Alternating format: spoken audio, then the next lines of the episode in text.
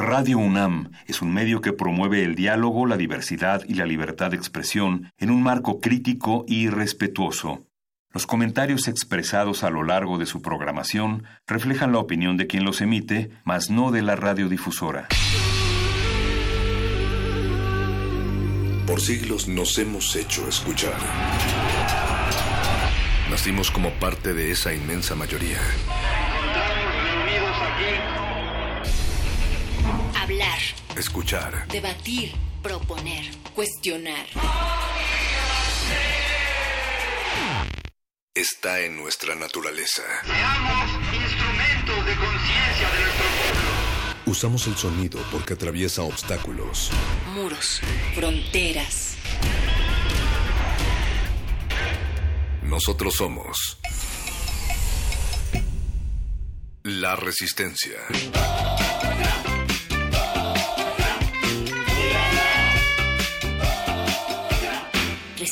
Modulada.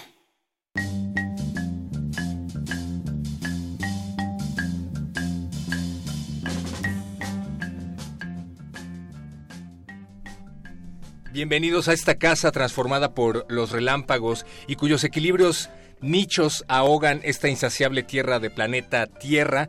Esto es Radio UNAM y los saludamos desde donde nos atacan con cuernos mecánicos porque te quieren, quieren en fuego y viento y dicen a qué espera el tiempo en esta primavera, pues nosotros les decimos que está esperando a tu rama que fluye porque eres una arquitectura de diamante, de olor dulzón, que no sabe por qué crece, Natalia Luna.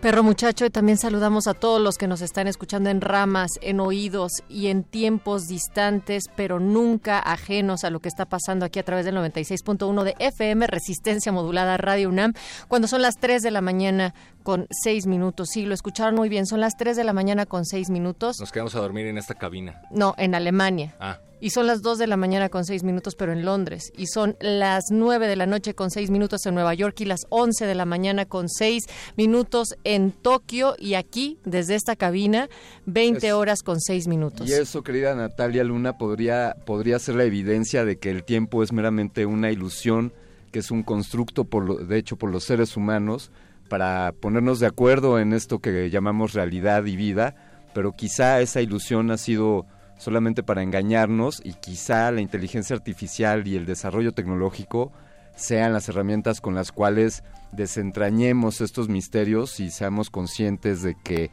estamos viviendo una realidad virtual. Alberto Candiani, Sí, yo sí. estoy bastante convencido de que Skynet, la inteligencia artificial conocida como Skynet, decidió un 19 de abril hace varios años que la humanidad era innecesaria y completamente fútil y nos destruyó y ahora vivimos dentro de una realidad virtual aumentada y con bastantes defectos, pero qué bueno que nos acompañas en esta en esta realidad de la cabina de FM. Pues el reto será ahora, eh, paradójicamente, que desarrollemos las capacidades para, para poder programar a esas máquinas, esas inteligencias artificiales, a esos sistemas que podrán ayudarnos, le pongo unas comillas a esto, que podrá- podrán ayudarnos en distintas áreas del, del quehacer humano, pero que quizá, como lo has dicho, querido perro muchacho, tomen conciencia y transmuten en algo llamado como Skynet, ya lo vaticinó hace algunos años eh, Terminator y sus secuaces.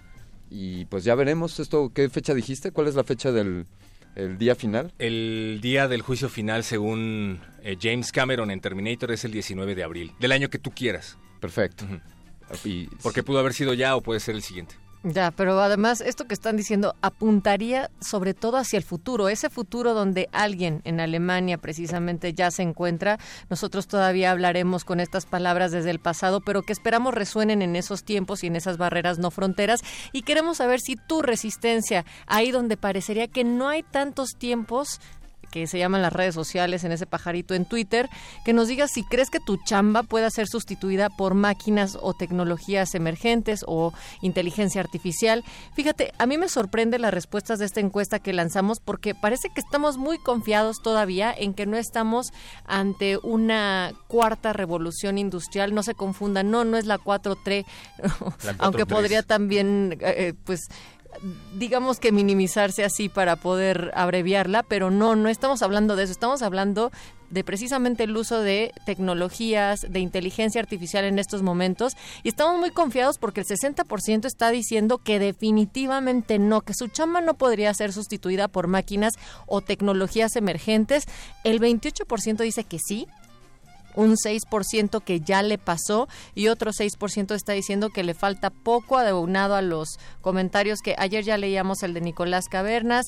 Pablo Extinto dice, yo ya soy una máquina sin corazón que dedica todo su tiempo a sacar esto que he llamado trabajo. Y si precisamente estás tan dedicado a sacar eso llamado trabajo, entonces dúdalo, porque yo creo que sí habrá una máquina para eso muy pronto, Master. Sí, de lo que se habla es que los trabajos que serán inicialmente más fáciles de ser sustituidos por la automatización, eh, por la inteligencia artificial. ¿Será el de locución de, radio? Exactamente, ese fue en primer lugar y lo que ustedes están escuchando en realidad es el resultado de un algoritmo que hizo un, un cálculo preciso para saber que esta noche estaríamos reunidos Natalia, Natalia Luna, el perro muchacho y su servidor Alberto Candiani y estaríamos hablando de la cuarta revolución industrial.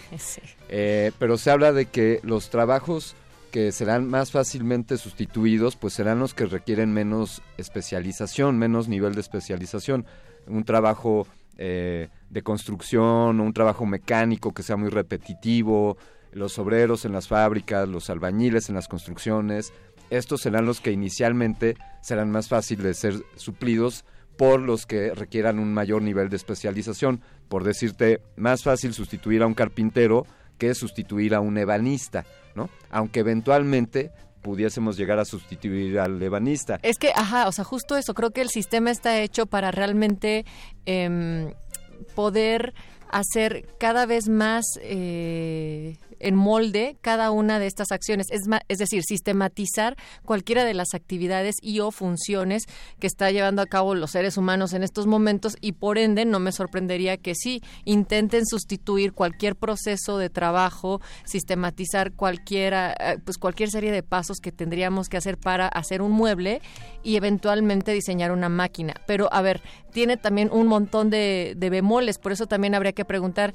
qué deberían de estudiar las personas en estos momentos para tener y pongo entre comillas radiofónicas éxito en el mercado laboral de mañana y cómo tal vez en lugar de que solo se sustituyan nuestras chambas es cómo serán nuestras chambas ante estas modificaciones tecnológicas. Porque probablemente todavía necesitemos que alguien esté controlando a esa máquina. Sí. No lo sabemos. O reparándola, puliéndola como en Willy Wonka, ¿no? sí, sí, sí. Díganos ustedes qué piensan. Recuerden, las redes sociales de Resistencia Modulada son Twitter, arroba R Modulada, Facebook, Resistencia Modulada. Y quédense durante estas tres horas porque no únicamente estaremos hablando acerca de inteligencia artificial, de automatización del trabajo y de cómo vamos a ser sustituidos por inteligencias artificiales, sino que además estará de retinas, supuestamente conducido por humanos. Ellos estarán en la siguiente hora hablando acerca de Suspiria, la nueva versión de Suspiria con Rebeca Jiménez Calero, Javier Quintanar Polanco y Eric Ortiz García y finalmente estará el Calabozo de los Vírgenes. Ellos definitivamente no podrían ser sustituidos por máquinas porque no hay una máquina tan virgen como ellos. No, claro que sí. Yo iba a decir que son un cómic, un, un anime, el Calabozo de los Vírgenes que esta noche van a presentar en compañía de Artemio Urbina el episodio, el trigésimo sexto Arcades. Así es que vámonos, aquí arranca la resistencia modulada y recuerden, en unos momentos más vamos a tener en entrevista a Luis Elizondo, es el Chief Technology Officer de Rever. Resistencia modulada. modulada. Resistencia modulada.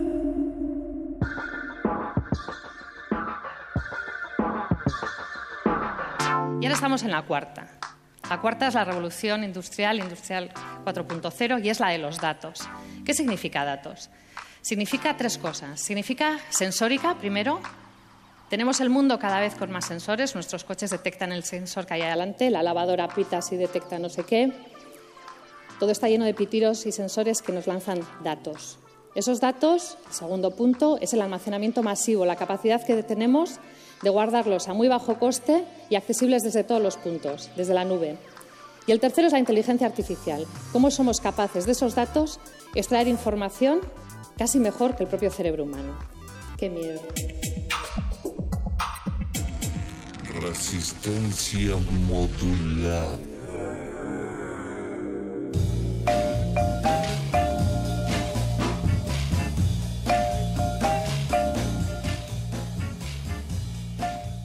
Y sí, qué miedo, como escuchábamos hace unos momentos, porque creo que este tema semanal, donde estamos platicando sobre nuevas chambas y cómo interactúan las tecnologías emergentes, tienen mucho que ver con algo que tendremos que abordar en un futuro, Master Candiani, que tiene que ver con los algoritmos, la paranoia, esto que decían sobre los sensores, que ya todo tiene sensores y entonces cómo están tan involucrados en nuestra vida cotidiana. Yo creo que el secreto de esta cuarta revolución industrial uno de sus secretos está en la sutileza con la cual nos está sumergiendo en ella. Por ejemplo, hablando de sensores, pues he de decirles que existen por lo menos en el planeta tantos sensores como teléfonos celulares. Querida Natalia, ese teléfono que estás sosteniendo en este momento en tu mano es un sensor, es un sensor de temperatura, de movimiento, es un micrófono, es eh, sabe en qué posición está, sabe dónde se encuentra. Así de viejo como está. Así de viejo como está. Y entonces suma todos los teléfonos celulares que están aportando esos datos a, otro día hablamos de a quiénes, saludos Facebook y Google, pero toda esa información se está almacenando y se está procesando y se está utilizando. De ahí el viejo chisme de, oye, estaba platicando de este cierto producto con mis amigos y al día siguiente me, lo anunciaron. pues ahí sí, ahí está la sutileza. Que, va a ser la continuación de este tema semanal. Pero lo que no podrá sustituir nunca la inteligencia artificial es las viejas redes sociales. Antes del Twitter en R modulada y antes del Facebook en resistencia modulada, existía el correo impreso. Sí, sí, bueno, escrito a mano. Amigos, hace unos años todavía había hojas de papel, plumas y podíamos enviar cartas por correo. Y así, así les platicamos que recibimos una carta de nuestra querida amiga Milka Nava desde Alemania, a quien le enviamos un fuerte saludo, le agradecemos todos los comentarios que nos hizo, en verdad fue un mensaje que toda la resistencia lo tomó de la mejor manera. Milka, muchísimas gracias por todo lo que nos dices, gracias por escuchar Radio UNAMI Resistencia Modulada allá en Alemania y de paso decirte que tu español excelente. Evidentemente eso no fue una inteligencia artificial. No, no, A ver si nos puedes escribir otra porque la mojamos de tantas lágrimas. Aunque sí fue un mensaje codificado desde el inicio por una inteligencia o no, pero que no era artificial. Bueno, pues ya estamos con la línea telefónica en el 55 23 54 12 con Luis Elizondo, él es Chief Technology Officer, estaba yo diciendo de River, y eh, pues te damos la bienvenida, Luis, gracias por tener esta llamada. Hola, ¿qué tal? ¿Cómo están? Hola, Natalia. Pues vamos a intentar explicar de entrada esto de em, CTO, el Chief Technology Officer. Eh, pues Luis, eres uno de los primeros empleados de Rever y tienes más, más de 11 años de experiencia en el sector desarrollando soluciones tecnológicas y resolviendo problemas a través de códigos. ¿De, ¿De, qué va tu chamba? O sea, si tuvieras que explicarle a un niño de 6 años en qué trabajas, ¿qué le dirías? Este, pues mira, eh, mi chamba es dirigir al, equipo de ingeniería y al equipo de producto. Eh, nosotros hacemos un, software as a service, como se conoce, como es eh, Google, eh, Dropbox, WhatsApp, etcétera. nada más que nosotros, nuestro software es utilizado por compañías de, manufactura. Y mi chamba es esa, es, desarrollar el producto y llevar a, un equipo muy talentoso eh, de dar este tipo de, pláticas, de entrevistas también para, para animar a, que más, más gente talentosa se, quiera unir a, nuestro equipo que, está creciendo. Eh, y es eso, eh, esencialmente, eh, codear un poco, dirigir al equipo, darles guía, resolver los problemas que tengan. O sea, se podría decir que tu trabajo hoy en día era considerado hace no muchos años uno de los trabajos del futuro. O sea, hace que te gusta cierta cantidad de años, un lustro, probablemente nadie se imaginaba la, el auge que iban a tener estas redes de las que nos estás hablando y probablemente no muchas personas hubieran imaginado que tenían que estudiar para desarrollar estos softwares. ¿O tú qué dices?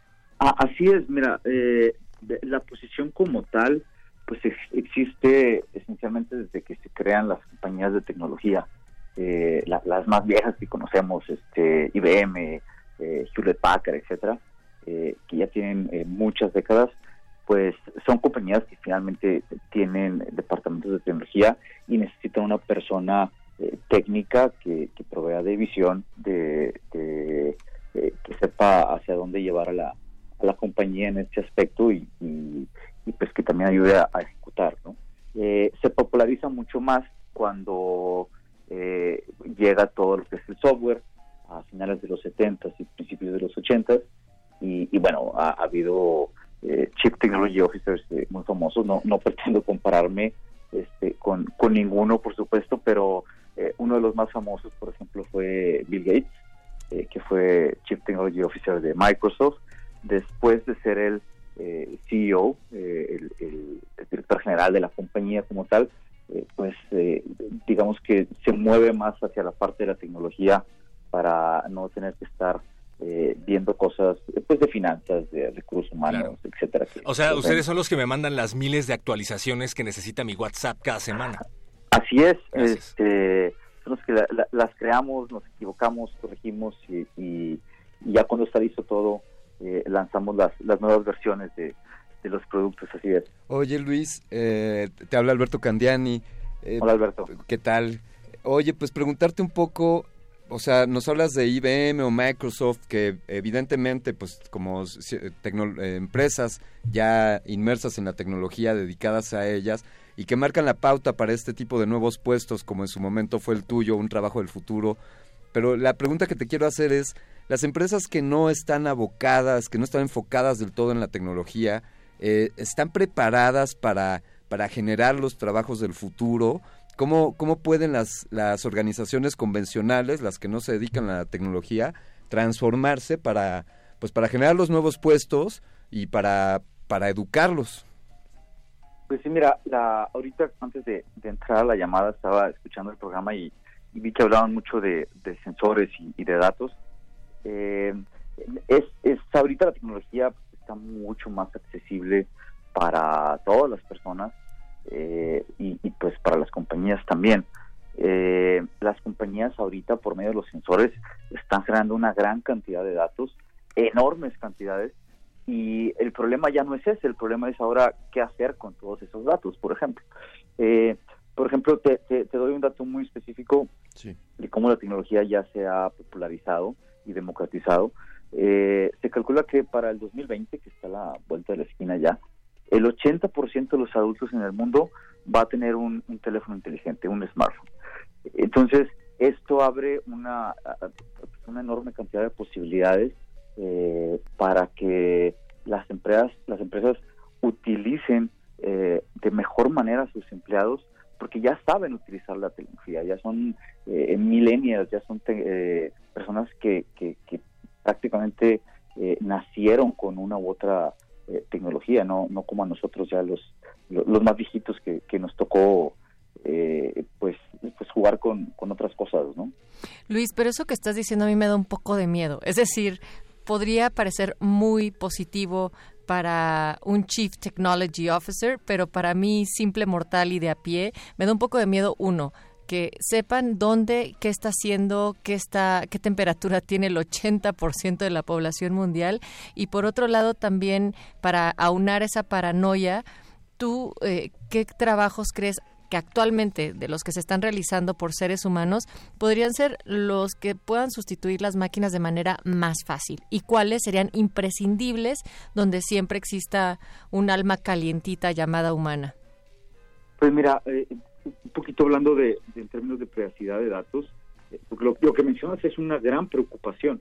Eh, y, también ligándolo a, lo segundo, una de las posiciones que seguramente se van a ocupar en el futuro es lo que tiene que ver con seguridad de, la información.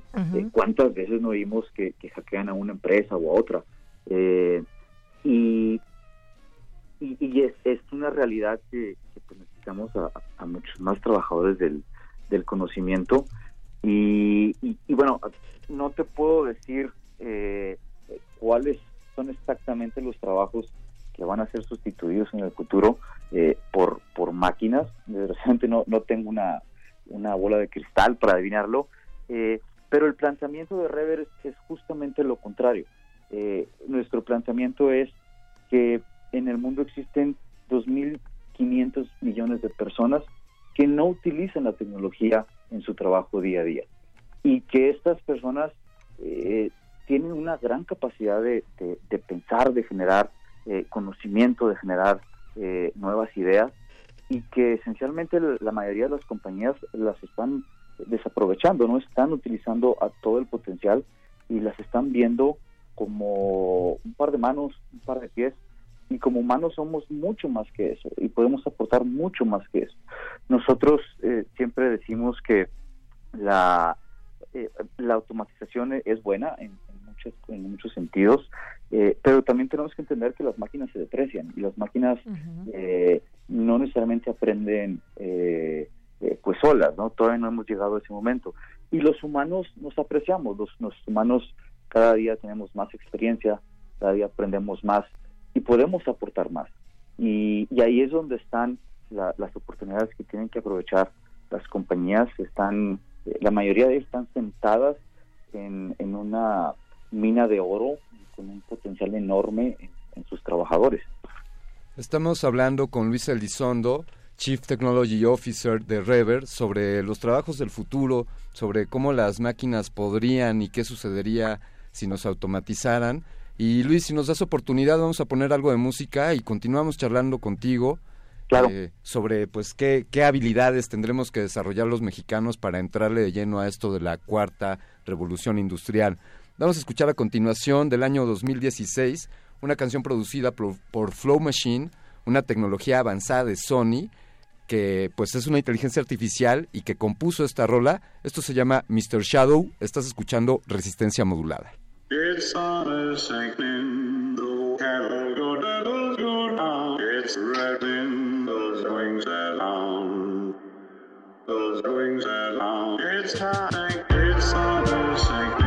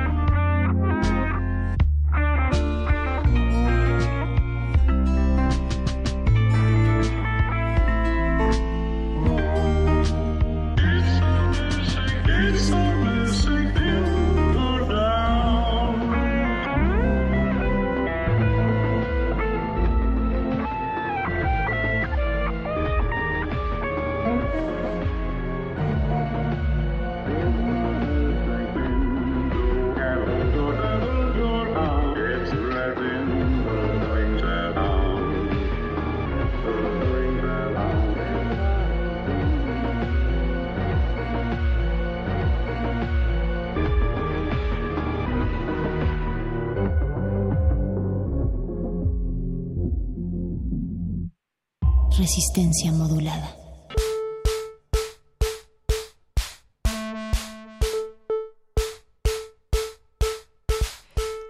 Escuchamos Mr. Shadow de Flow Machine. Recuerden que esto fue por una tecnología avanzada de Sony y ya estamos recibiendo también en esa tecnología avanzada que ya no parece Twitter, eh, también como un telegrama. Y nos estaba diciendo Efren que a pesar de que su jefe lo quiere volver una máquina, se resiste. Está en resistencia y nos manda saludos. Un fuerte abrazo. Pablo Extinto no puede faltar y nos dice nunca podrán sustituir mi calientita alma humana al escucharles. Soy un robot, pero soy suyo.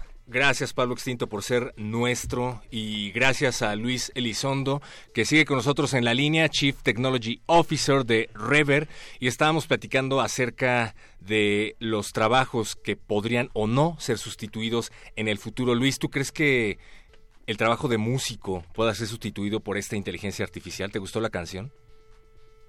pues mira, difícilmente eh, sustituir a las personas que hacen arte creo que es una de las eh, profesiones que, que estará más protegida eh, y, esperemos que, los cuidemos.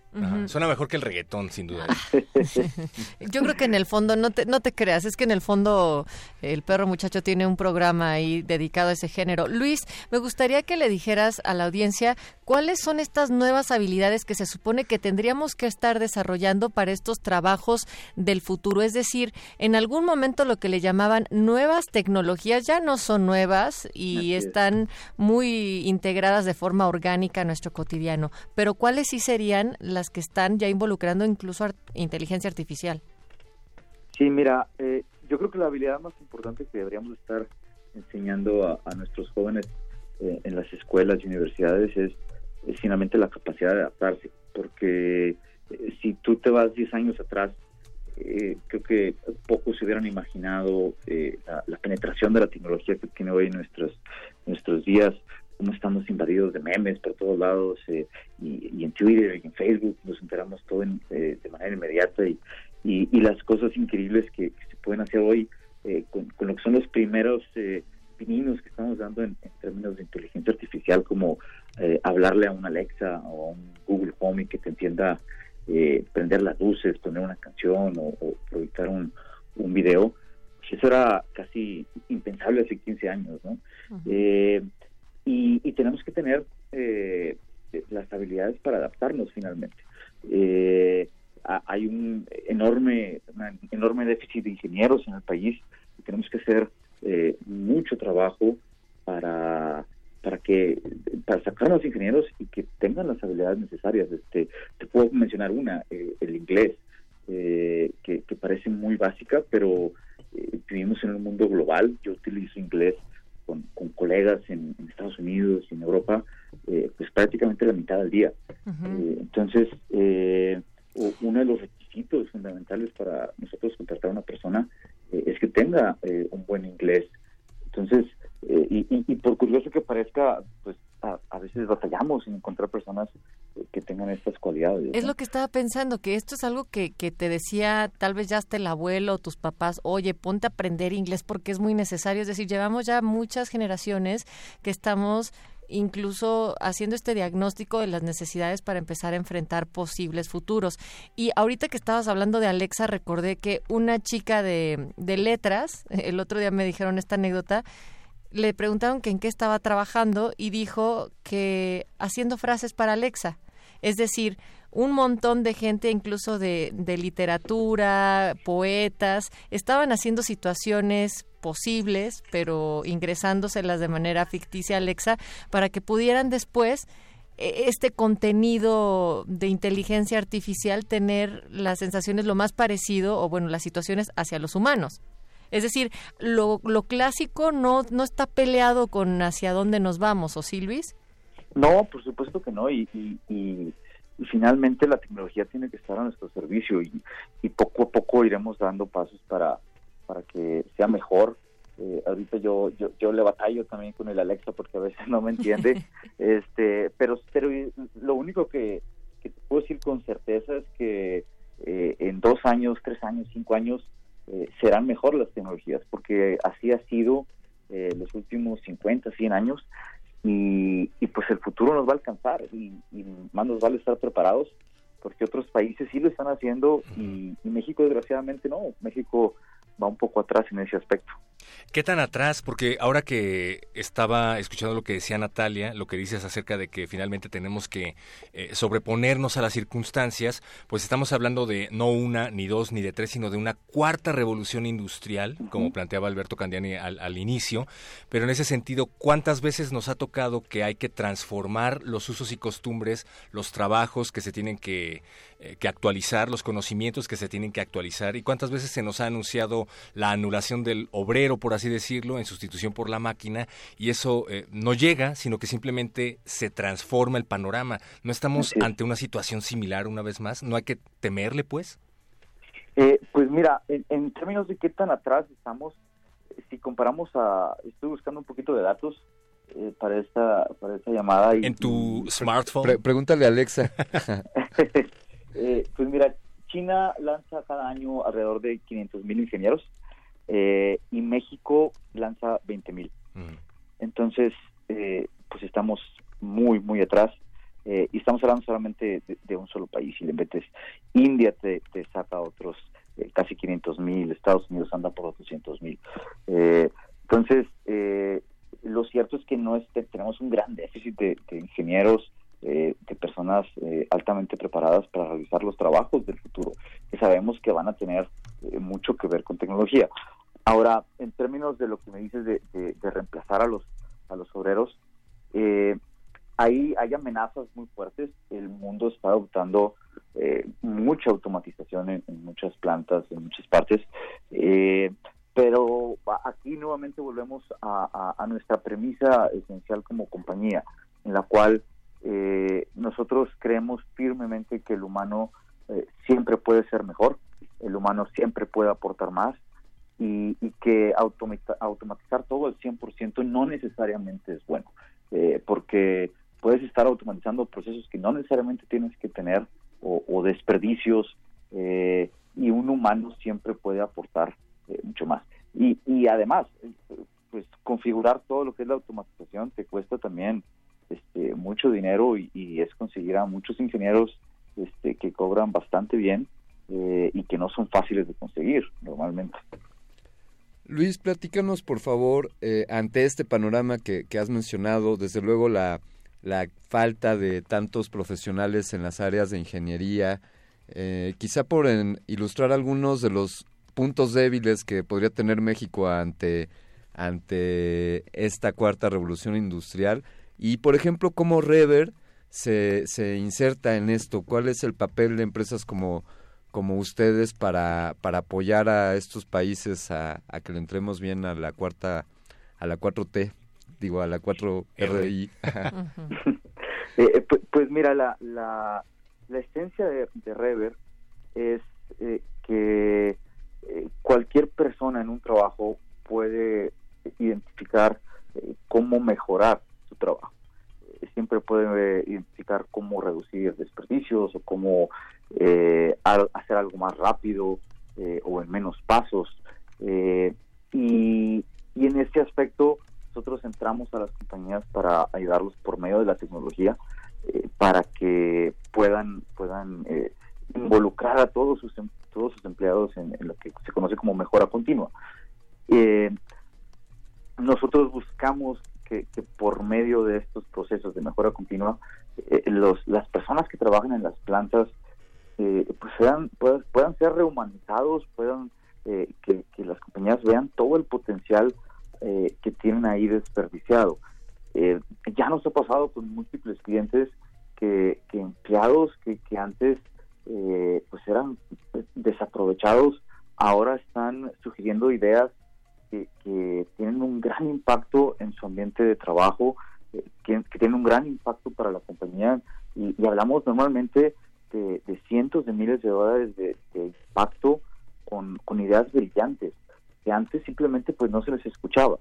Entonces hay un gran talento ahí. Eh, esencialmente lo que estamos haciendo es convertir a estos trabajadores en trabajadores del conocimiento, trabajadores que, también piensen, porque, piensan ellos, eh, y no solamente son un par de manos y, un par de pies. Eh, y con esto, eh, lo más seguro es que se puedan proteger de amenazas tan fuertes como lo que es la, automatización en, plantas y, en la industria. Palabras de Luis Elizondo, el CTO de Rever. ¿Está bien dicho CTO en español? Chief Technology Officer. Sí, creo que la traducción mejor es, director de ingeniería, este, pero, pero como quieras mencionar, está, perfecto. Director de ingeniería. Lo tengo que hacer bien porque si no va a venir un algoritmo a sustituirme aquí al micrófono y no queremos que eso ocurra. Muchísimas gracias, Luis Elizondo, por darnos un panorama acerca de esta nueva transformación y esperanzas para el futuro. Gracias a ustedes. Compártenos, por favor, Luis, eh, redes sociales, sitio web, como si alguna empresa o algún gerente o director de empresa estuviese escuchándonos, podría acercarse a ustedes para, para conocer más sobre... Por supuesto, nuestro sitio web es eh, Reverscore, eh, es eh, Rever es con, con V, eh, y Score, así como suena en, inglés, es C-O-R-E.com, reverscore.com. Y mi Twitter es eh, L. Elizondo, pueden encontrar también. Fantástico. Muchísimas gracias. Pues muchas gracias Luis y, y por favor eh, si ves que nos vienen a sustituir las inteligencias artificiales, échanos el pitazo. Por supuesto que sí. Gracias. Gracias, nos vemos. Vámonos a escuchar ahora The Robots. Es una versión remasterizada del 2009 de Kraftwerk de su álbum The Man Machine, hablando de los hombres máquina o las máquinas que ahora querrán ser hombres y mujeres. Y volvemos, recuerden que estamos en arroba R modulada, Facebook, Resistencia Modulada, ya nos está diciendo eh, Pablo Extinto, charlas que me, que me enamoran de mi ser metálico. Bueno, ahí está.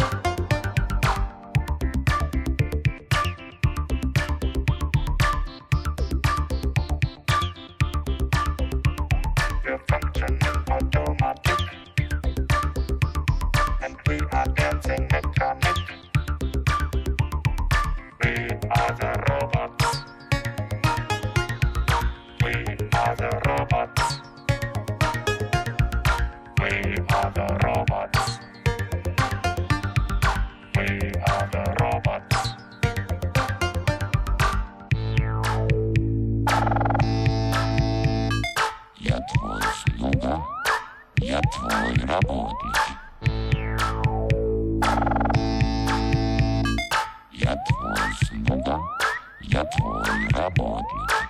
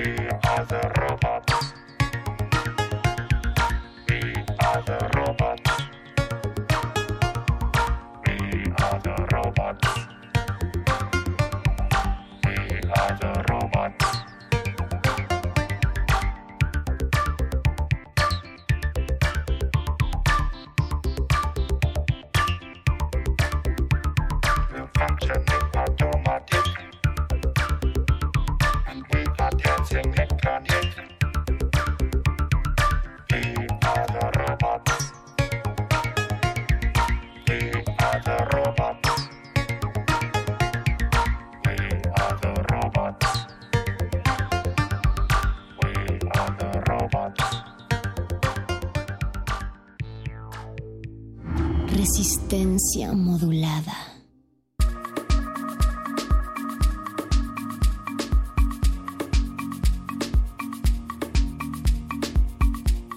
R, arroba R modulada en Twitter, Resistencia modulada en Facebook y próximamente Inteligencia Artificial modulada sustituirá a esta resistencia. Cálmate, Candini. Pero no antes de que aún, de que aún podamos seguir hablando con artistas de carne y hueso, con creadores, con músicos, que, que nos demuestran que, que se la ponemos difícil a la inteligencia artificial. A ver, quiero ver que te sustituyas esto, Robocop, o cómo es, Terminator.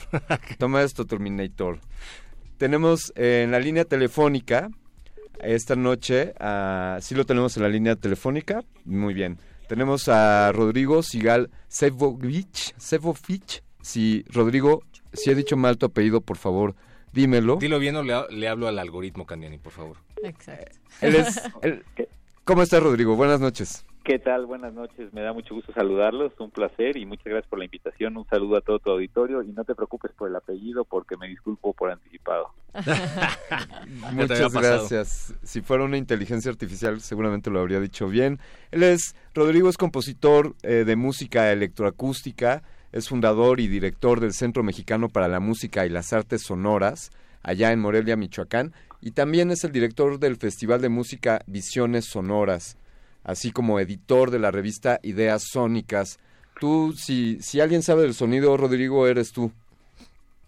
Bueno, pues este, efectivamente el, sonido, la música siempre y sobre todo la, tecnología vinculada al sonido siempre ha sido como el ámbito de, mi pasión y con la música que estaban tocando hace ratito crecí y, y sea inteligencia artificial, inteligencia no artificial, la verdad es que la música que tiene que ver con la tecnología de alguna manera en cualquiera de los ámbitos, ya sea electrónica, pop, música clásica, contemporánea, siempre tiene un lado bien interesante que, que me parece súper atractivo y al final, pues todo lo que hacemos aquí en Morelia, en el CEMAS, con la revista, con el festival y con el trabajo que hacemos en el ámbito de la licenciatura con, con la UNAM, aquí en la ENES Morelia, está de alguna manera dirigido a que los chavos y chavas que están trabajando con tecnología puedan encontrar en las herramientas de hoy digitales como un espacio de expresión para pues para lo que les interesa a ellos a través del sonido. En el momento, Rodrigo, en el que nos hablan acerca de la existencia de la licenciatura en música y tecnología artística, yo en lo particular entiendo que otras carreras que están enfocadas a la música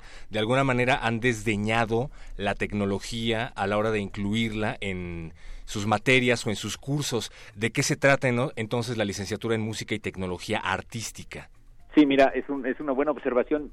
Yo no diría que, que, lo han, digamos, que lo han desdeñado. Yo lo que creo es que muchos de los programas de música, sobre todo en México, están pensados de una manera en la que la tecnología es como una herramienta lateral que puede ayudar a los arreglos, a la realización de partituras, algo de programación, es una licenciatura bien innovadora por parte de la UNAM en el campus Morelia, en la ENES. justamente pretende que los, eh, los estudiantes se conviertan en artistas que utilizan la herramienta de la computadora como su instrumento y su medio de expresión para componer y para tocar en vivo. A diferencia de otras licenciaturas en donde aprendes a componer y utilizas la parte tecnológica o aprendes a tocar un instrumento y puedes o no aprender la parte tecnológica. Aquí es la tecnología lo que pretendemos que los chavos y chavas que están con nosotros se apropien para convertirlos en su, en, su instrumento. Entonces, para entrar a esta licenciatura, pues no necesitan tener un nivel altísimo de instrumento, pero pueden tener un nivel alto de eh, manejo de la computadora, por ejemplo, y, digamos, se miden otros ámbitos, aunque de todas maneras cubre todas las partes básicas, normales del conocimiento general de una licenciatura en música de la UNAM, digamos. ¿no? Rodrigo, y a mí me toca hacer la pregunta de tía, que, que corresponde a ¿Cómo harían este balance entre la individualización del proceso que podría entenderse cuando una persona, un estudiante, entiéndase de la licenciatura de música y tecnología artística, eh, crea, compone, edita, hace todo ese proceso desde su computadora y llega e interpreta también solita o solito y se hace cargo de cada uno de estos aspectos en contraste con lo que implica seccionar las funciones y colaborar. Bueno, primero serías una tía súper inteligente, pero este creo que es una buena pregunta, pero fíjate que la música al final no importa, siempre es un proceso colaborativo. creo yo. Es decir, a pesar de que la interpretación sea individual eh, con la computadora, el trabajo que se hace en la licenciatura en Morelia de Música y Tecnología Artística y lo que hacemos en el CEMAS en Morelia, que es un centro que pertenece a la Secretaría de Cultura Federal y a la Secretaría de Cultura Estatal aquí en Michoacán, es justamente encontrar que, que la tecnología te la puedes apropiar, pero necesitas eh, digamos, apropiártela de una manera como reflexiva y no nada más utilizar como viene diseñada. Es decir, ¿cómo encuentras a través de la tecnología la posibilidad de colaborar remotamente tocando música? ¿Cómo el proceso de composición tú puedes componer con tecnología, pero luego lo pueden tocar otras personas. Puedes llegar al escenario y estar tú solo, pero puedes llegar al escenario y de todas maneras tocar, como lo vemos hoy en día en, muchas eh, disciplinas artísticas, junto con, eh, con otros artistas, con otros músicos, o con danza, o con video, o con la programación para espectáculos teatrales. Todo esto, diseño sonoro para, este, para cine, por supuesto, o efectos especiales, o sobre todo hoy algo que está muy de moda son videojuegos.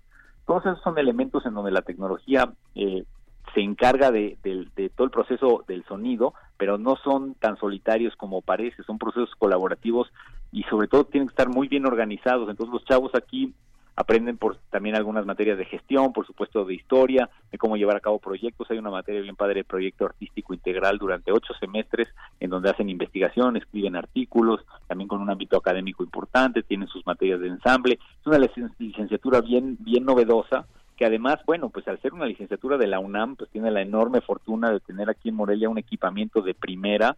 Ya quisiera yo haber tenido eso cuando estudié hace muchos años mi licenciatura en música. Eh, estudios con un sistema muy, eh, eh, surround de, de 8 y 16 canales alrededor del, del público para poder mover el sonido en el espacio, todo eso en la universidad que es pues la Universidad de México, digamos, la nacional y además es gratuita para los chavos que entran, ¿qué más se puede pedir, no? Wow. Está muy bien.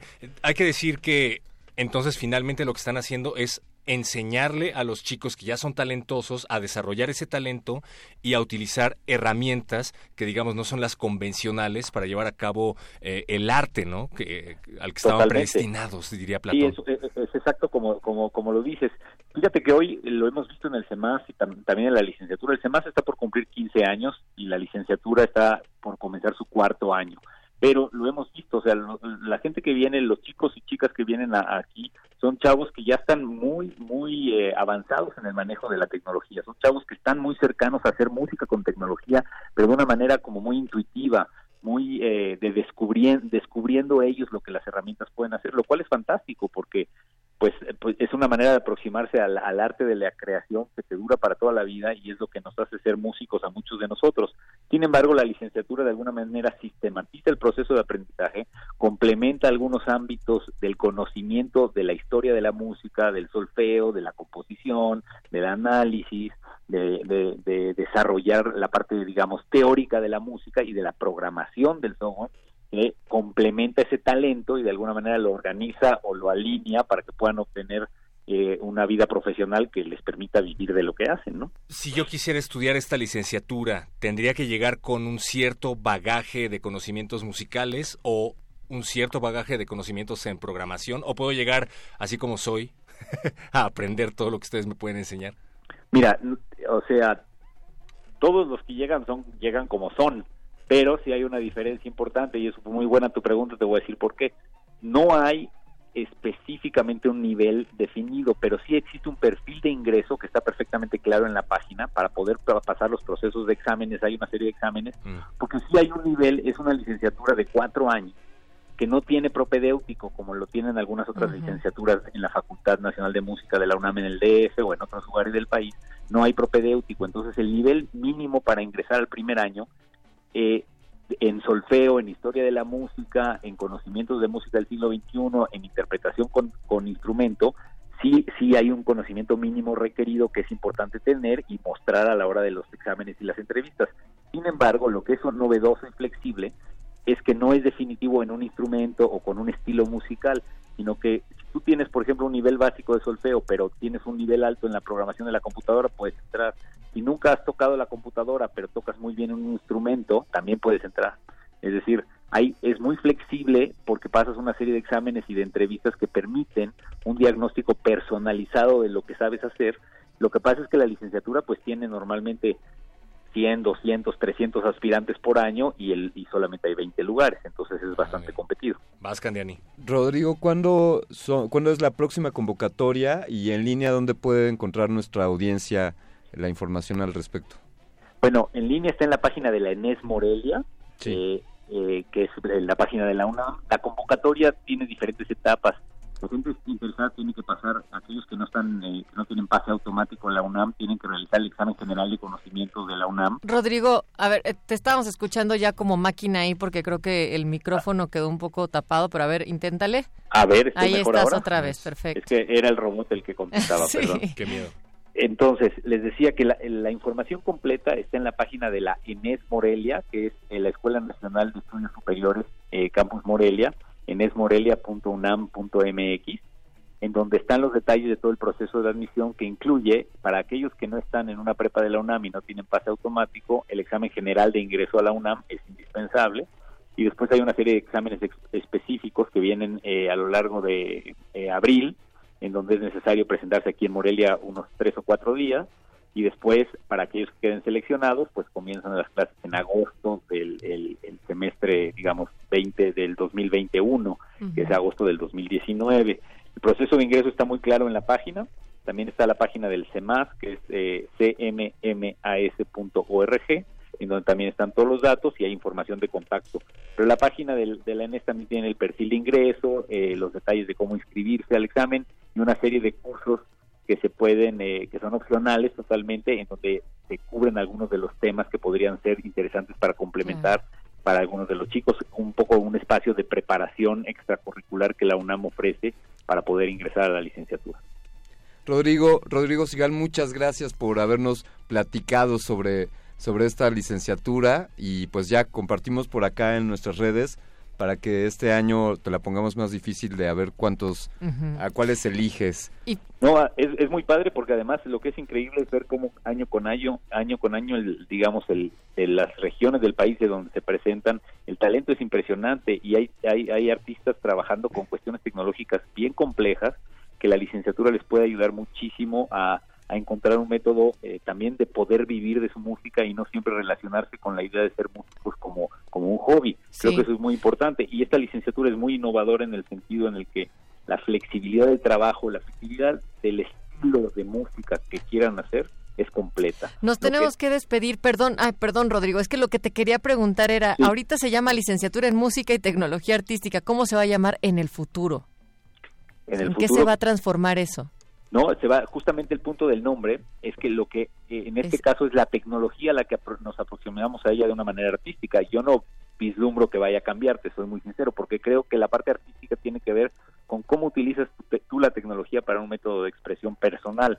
Así que no creo que vaya a cambiar, no te lo puedo asegurar, pero yo la verdad es que yo estoy muy contento con el título porque habla mucho de lo que vemos en la carrera. ¿no? Venga, muchísimas gracias Rodrigo Sigal, eh, fundador y director del Centro Mexicano para la Música y las Artes Sonoras. Les agradezco mucho, un saludo a, un saludo a todo su auditorio, gracias por el espacio y ojalá y se puedan meter ahí a las redes para que conozcan lo que estamos haciendo con detalle, hay videos y muchos ejemplos del trabajo.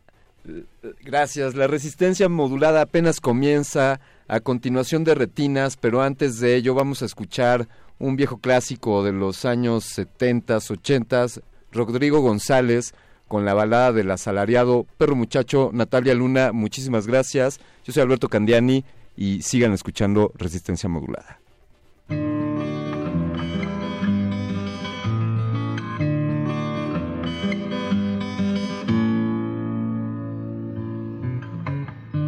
Asomé a la ventana y vi venir al cartero. Me entretuve pensando en una carta de amor. Mas no, no, no. Era la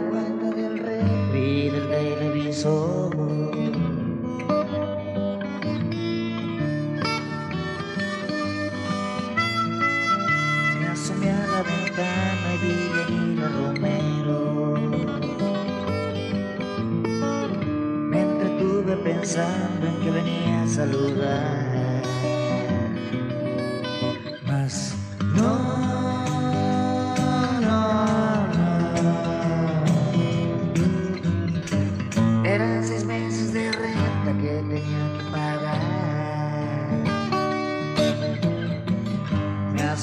sabes no, viejos cuentos. Y una manera insólita de sobrevivir. Miré hacia todos lados, dije Dios, ¿qué ha pasado? Cada muchacho solo eres un asalariado.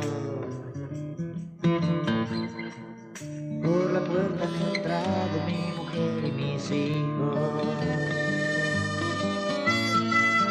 Preparó la alegría que nos va a acariciar.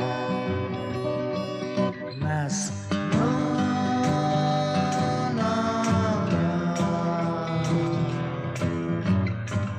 La despensa y la escuela se tiene que pagar, pagar, pagar, pagar, pagar, sin descansar. Pagar hasta tus sueños, pagar tu tiempo y tu respirar. Pagar la vida con alto costo y una moneda sin libertad. Suben las cosas menos mi sueldo. ¿Qué es lo que se espera de este lugar? No, no. No,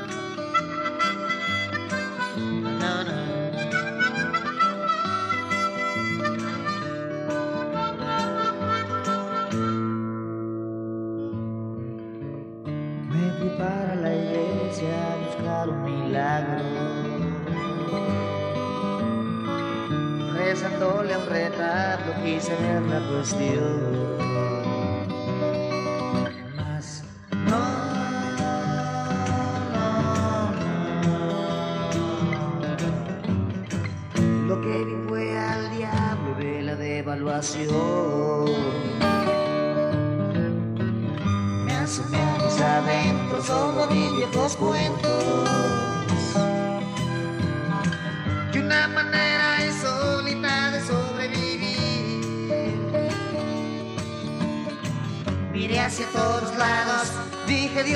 pasado? Nada muchacho, solo eres una asalariado. Me asomé a la ventana y vi venir a tu hermana, menos mal. Me asomé a la ventana y vi venir a tu hermana.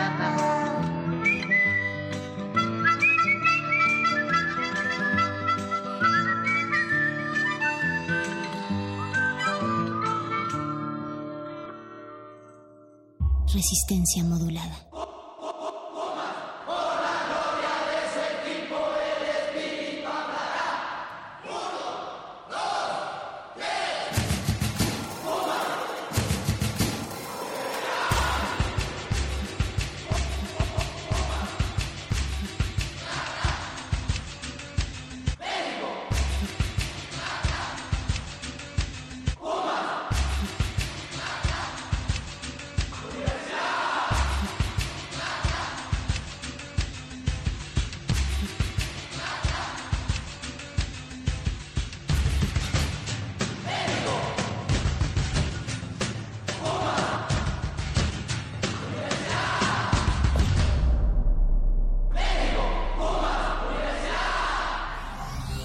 Resistencia modulada.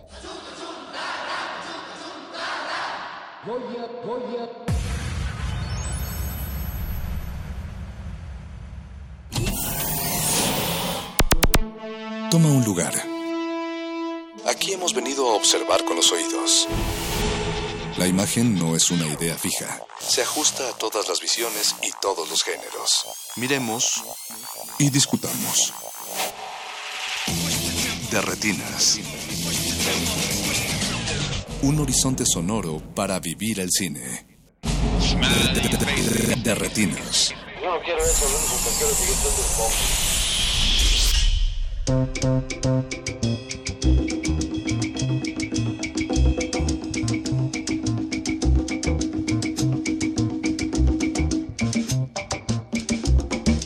Bienvenidos a su cabina cinematográfica. Esto es de Retinas y vamos a estar hablando de cine hasta las 10 de la noche. Si el señor Agustín Mulia, que está en los controles, lo permite. También está Mauricio Orduña en la producción y Eduardo Luis en los teléfonos. Aquí a mi derecha está Jorge Javier Negrete. ¿Qué tal, Rafa? Buenas noches. Y Alberto Acuña Navarijo. ¿Cómo estás, Rafa? Buenas noches. Chicos, espero que estén preparados. Porque va a Vamos a estar este, debatiendo, golpes. peleándonos. no, al parecer ya, digo, platicando con los invitados de esta noche afuera de cabina, al parecer en realidad el consenso está bastante parejo. Nada más eh, tú y yo estamos en la otra esquina, Jorge, espero que lo disfrutes. Sí, yo este medio haciéndome a un ladito, pero no sé. No, no, no vamos le a ver. saques. No, no, no, es que ya viendo este cómo está la cosa ya este, O sea, que entonces es eh. Álvaro Morales aquí. Anda muy enojado con lo de la Pero bueno, pues vamos a estar hablando de Roma Álvaro. y de sus nominaciones al Oscar. Oh, una sí, hora. No, una no hora cierto. completa. Estoy estoy feliz. No, la Feliz. hora de opinar es en otro canal. Feliz por Yalitza, por Marina, jugar the heart and soul of this beautiful film. Yes. These Beautiful People. This beautiful Nuestra people. Yalitza, por favor. Nuestra Yalitza. sí. Por favor. No, la verdad es que en febrero, cuando se acerque la fecha del Oscar, estaremos hablando de eso. En este momento, pues dejaremos que los comentaristas usuales lo hagan. Que se enojen por esas 10 nominaciones. Vi mucha gente enojada. En realidad es de esas cosas que luego no entiendo bien. Porque se qué, supone que oye? Nos Pues dicen no. que el Oscar no vale mucho. O sea, pasan mera 11 hora meses diciendo de que coraje. "Ay, es que es la academia, es que es la industria, es que no haces negocio, es que Netflix. Y el día de hoy, pues, si no les interesa tanto, pues para qué andan tuiteando, no entiendo. Pero se enojan, oye. Y ya veo el. ¿Qué- ¿Qué día es la ceremonia? El veintitantos de febrero, creo que dentro de un mes más o menos. Ahí Sí, los veo, Creo ahí que el los último veo. domingo de febrero. Ya aparecen este, los críticos argentinos cuando van acá. No, espérate, Alberto. Pues son lo mismo. Un saludo al contingente argentino, por cierto. Que seguramente no nos está escuchando por el uso horario, no por Sí. otra cosa. Pero bueno, en realidad, como les decíamos, no vamos a estar hablando de Roma, no vamos a estar hablando de las nominaciones. Ya habrá un programa dedicado a eso. Esta noche queremos platicar de la nueva versión de Suspiria, que se estrenó hace un par de semanas para... Les dimos tiempo ahora sí de verla, de, de echarse la anterior, de comentarla. De descargarla si es que no fueron al cine. Ya de perdida. Navarijo. Bueno, pues también No, hay gente, no. hay gente. No, no, no, no Busquen su DVD, este, su VHS. Imagino que hay algunos betas ahí en el mercado negro. Seguramente. Eh, y bueno, pues la película se estrenó hace un par de semanas, la nueva versión dirigida por Luca Guadagnino, el italiano que hace un año conquistó muchos corazones y varias este, mercerías, digo mercerías. Eh, se, me, se me fue la palabra. No, ¿cuáles cintas de raya, Mauricio? Varias fruterías, gracias a Ah, su fruterías. elección este, en algunas escenas. De verdad no encontré duraznos ni melocotones Gracias como por a- dos meses, ¿eh? Más bien a mí no se me antojaron. ¿Eh? Entonces, no, no se me yo por más que busqué no encontré, ¿eh? Yo sé que Eduardo Luis compró varios kilos después de ver Llámame por tu nombre, lo cual siempre se agradece también, supongo. Eh, pero, pues bueno, no, su siguiente película es Suspiria, que ha dado bastante que hablar a, diferencia de, de esta otra- de la primera, de, Conmigo yo no creo que la recepción fue más pareja. Sí. a todo el mundo le gustó. Eh, pero esta se ha dividido, y ha, ha polarizado demasiado. Entonces, pues a eso los vamos a invitar esta noche a que platiquen con nosotros. Ya vieron la nueva Suspiria, no la han visto, cuéntenos, digan. Quizá no la quieren ver porque aman demasiado la de Argento, como nuestro amigo Polo Laborde. Él está un poquito enojado por esta versión. Dijo que no solo no la va a ver, sino que le hace una falta de respeto. Híjole. Está, está complicado, vamos a hablar de eso ahorita. Eh, pues mándenos sus comentarios a Twitter, arroba R modulada y en Facebook como Resistencia Modulada. ¿Vieron o no la nueva Suspiria? ¿Les gusta la ante- Igual y no les gusta tampoco. Sí, porque la de eso, Argento. eso ya después podremos comentarlo. De repente esa mitificación a Argento que puede ser como intocable. ¿Qué tan intocable es Argento? Eso podemos comentar. Ah, el navarajazo. Ah. Pero pues nosotros en lo que vienen nuestros invitados y los presentamos vamos a escuchar un poco de música. Empecemos con el tema de Suspiria de la película original de 1977. Aquella banda sonora la hizo Goblin, una banda alemana como de metal progresivo. si se como puede- rock progresivo, muy de la época también. Muy, exacto, muy muy de los 70s. La verdad es que es un gran disco el de Goblin. Pero tampoco creo que sea justo para todos los gustos. Entonces, bueno, vamos a estar hablando de todo eso. Escuchemos el tema de Suspiria y regresamos a Derretinas.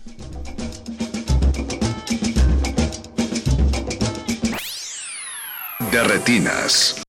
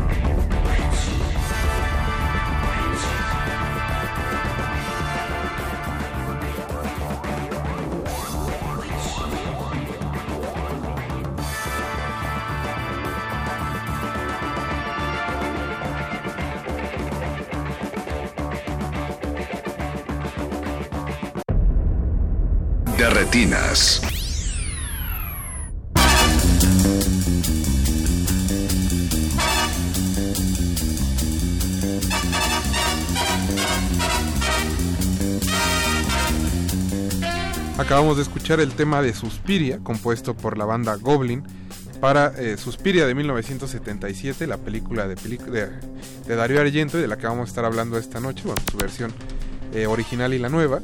Les queremos presentar a nuestros invitados de esta noche. Aquí a mi izquierda está Rebeca Jiménez Calero de Revista Icónica. Rebeca. Hola, ¿qué tal? Buenas noches, ¿Cómo gracias por invitarme. Bien, Oh, gracias. Qué bueno que llegaste a estas horas de la noche. Javier Quintanar Polanco de Indie Rocks. Javier. Hola, muy buenas noches, gracias por la invitación. Y Eric Saludos Ortiz. García que le va al Cruz Azul. no, no es cierto. de- del Cinema No, Inferno y de. Screen Anarquía es broma, eh, es broma, broma. Bueno, es buena No, presentación. No, es, no, Sí, no le niego nunca. nunca. Es una declaración de principios. Claro. ¿Ya cuántos años No, ya tampoco. ya, ya. Pero bueno, chicos, como decíamos, pues vamos a estar platicando y, y peleándonos un poco por Suspiria, aunque en realidad creo que casi todo el mundo le gustó la película.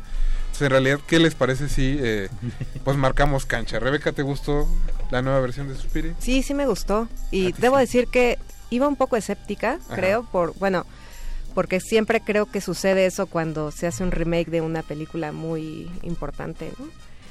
Y creo que después de leer algunos, algunas primeras reacciones de, de, ¿no? de las primeras proyecciones que hubo de la película, como que estaba todavía más escéptica.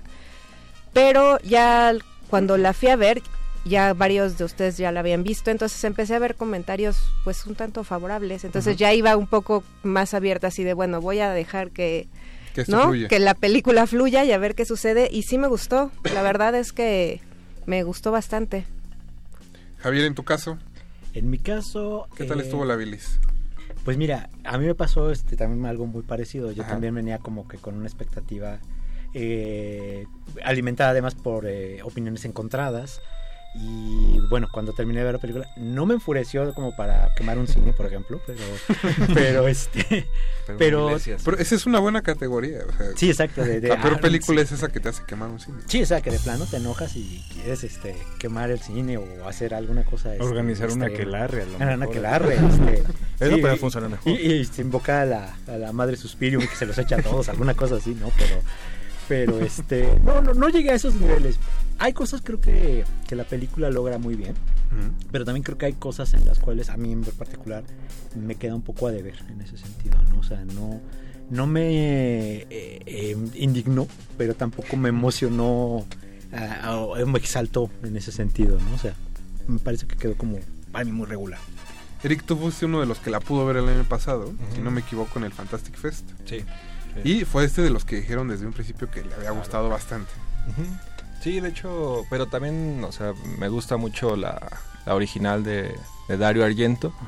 Pero justo me gusta esta nueva porque no, digamos, no es un remake que busca eh, calcar todo lo de la original. Es una película totalmente diferente. Obviamente tiene misma premisa, algunos, este, hay unos guiños muy directos.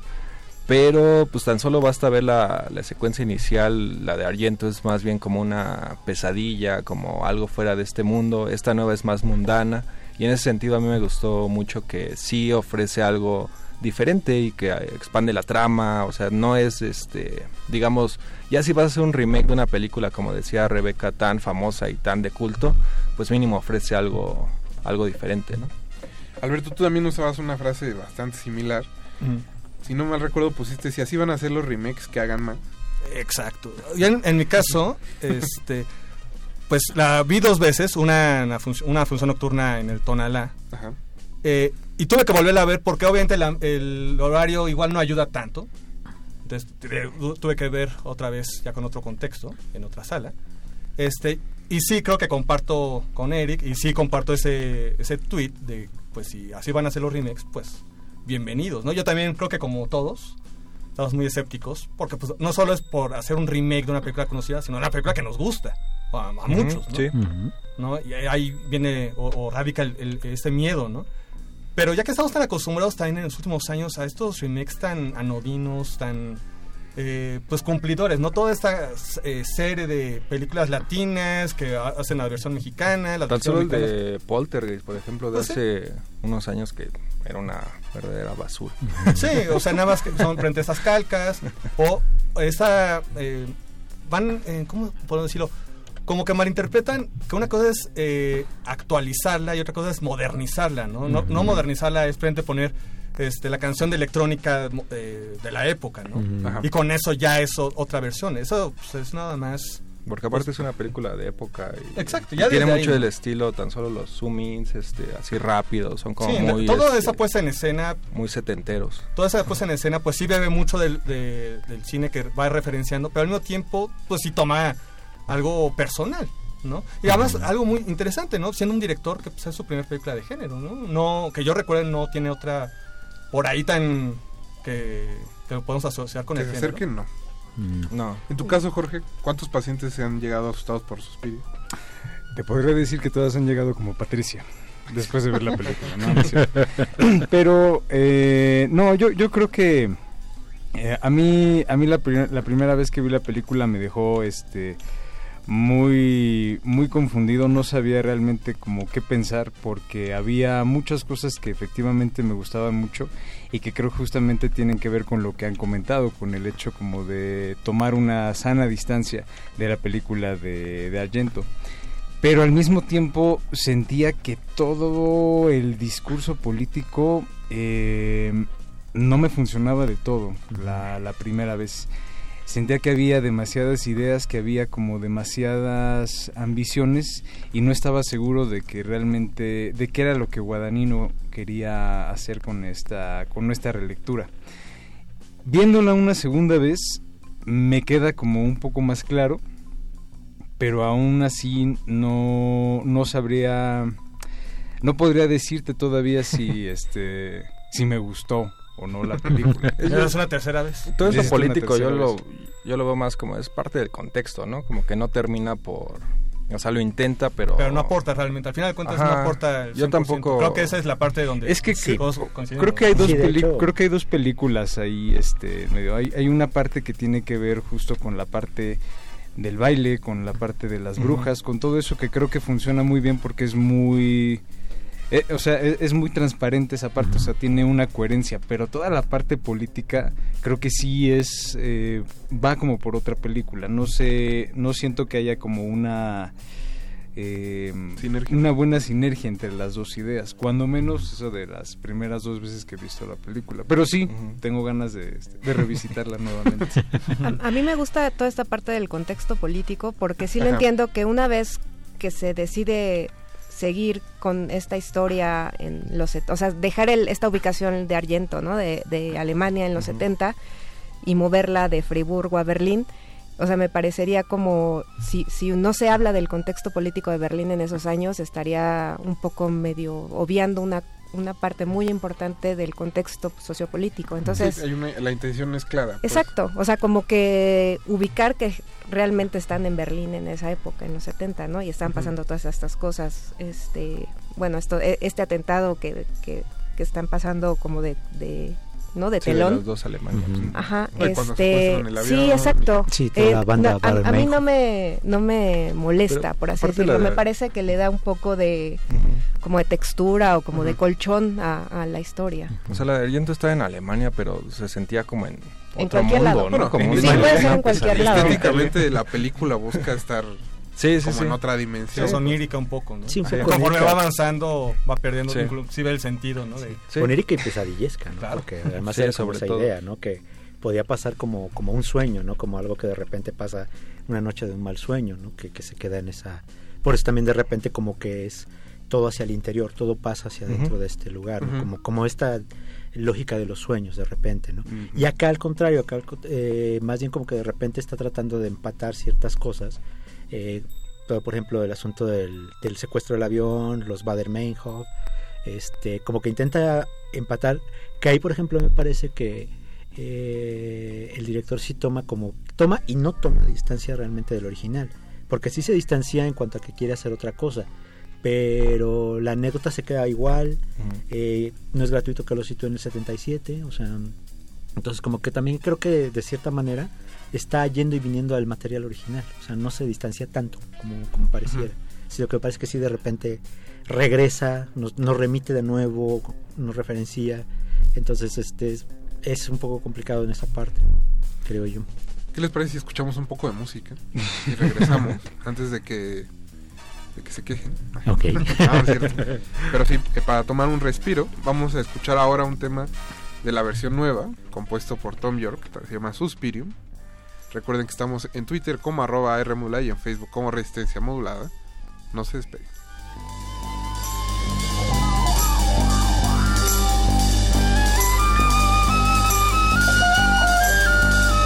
De retinas.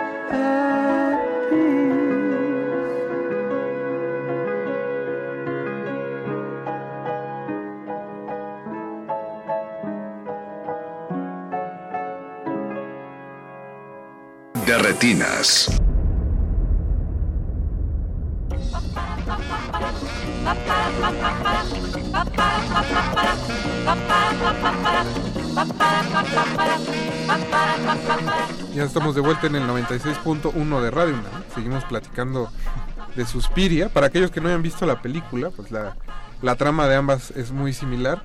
Susie Bannon es una bailarina norteamericana que llega a una academia famosa de danza en Alemania pues llegando al lugar se da cuenta de que hay de que están pasando cosas raras, ¿no? De Que hay, algo que no está bien con las maestras. Que eso nos pasa a todos según yo en el primer día de clases, pero bueno, es totalmente Sobre irrelevante. todo en la primaria. Eh, aquí en Twitter, eh, Pablo Extinto nos dice que no ha encontrado dónde ver la película.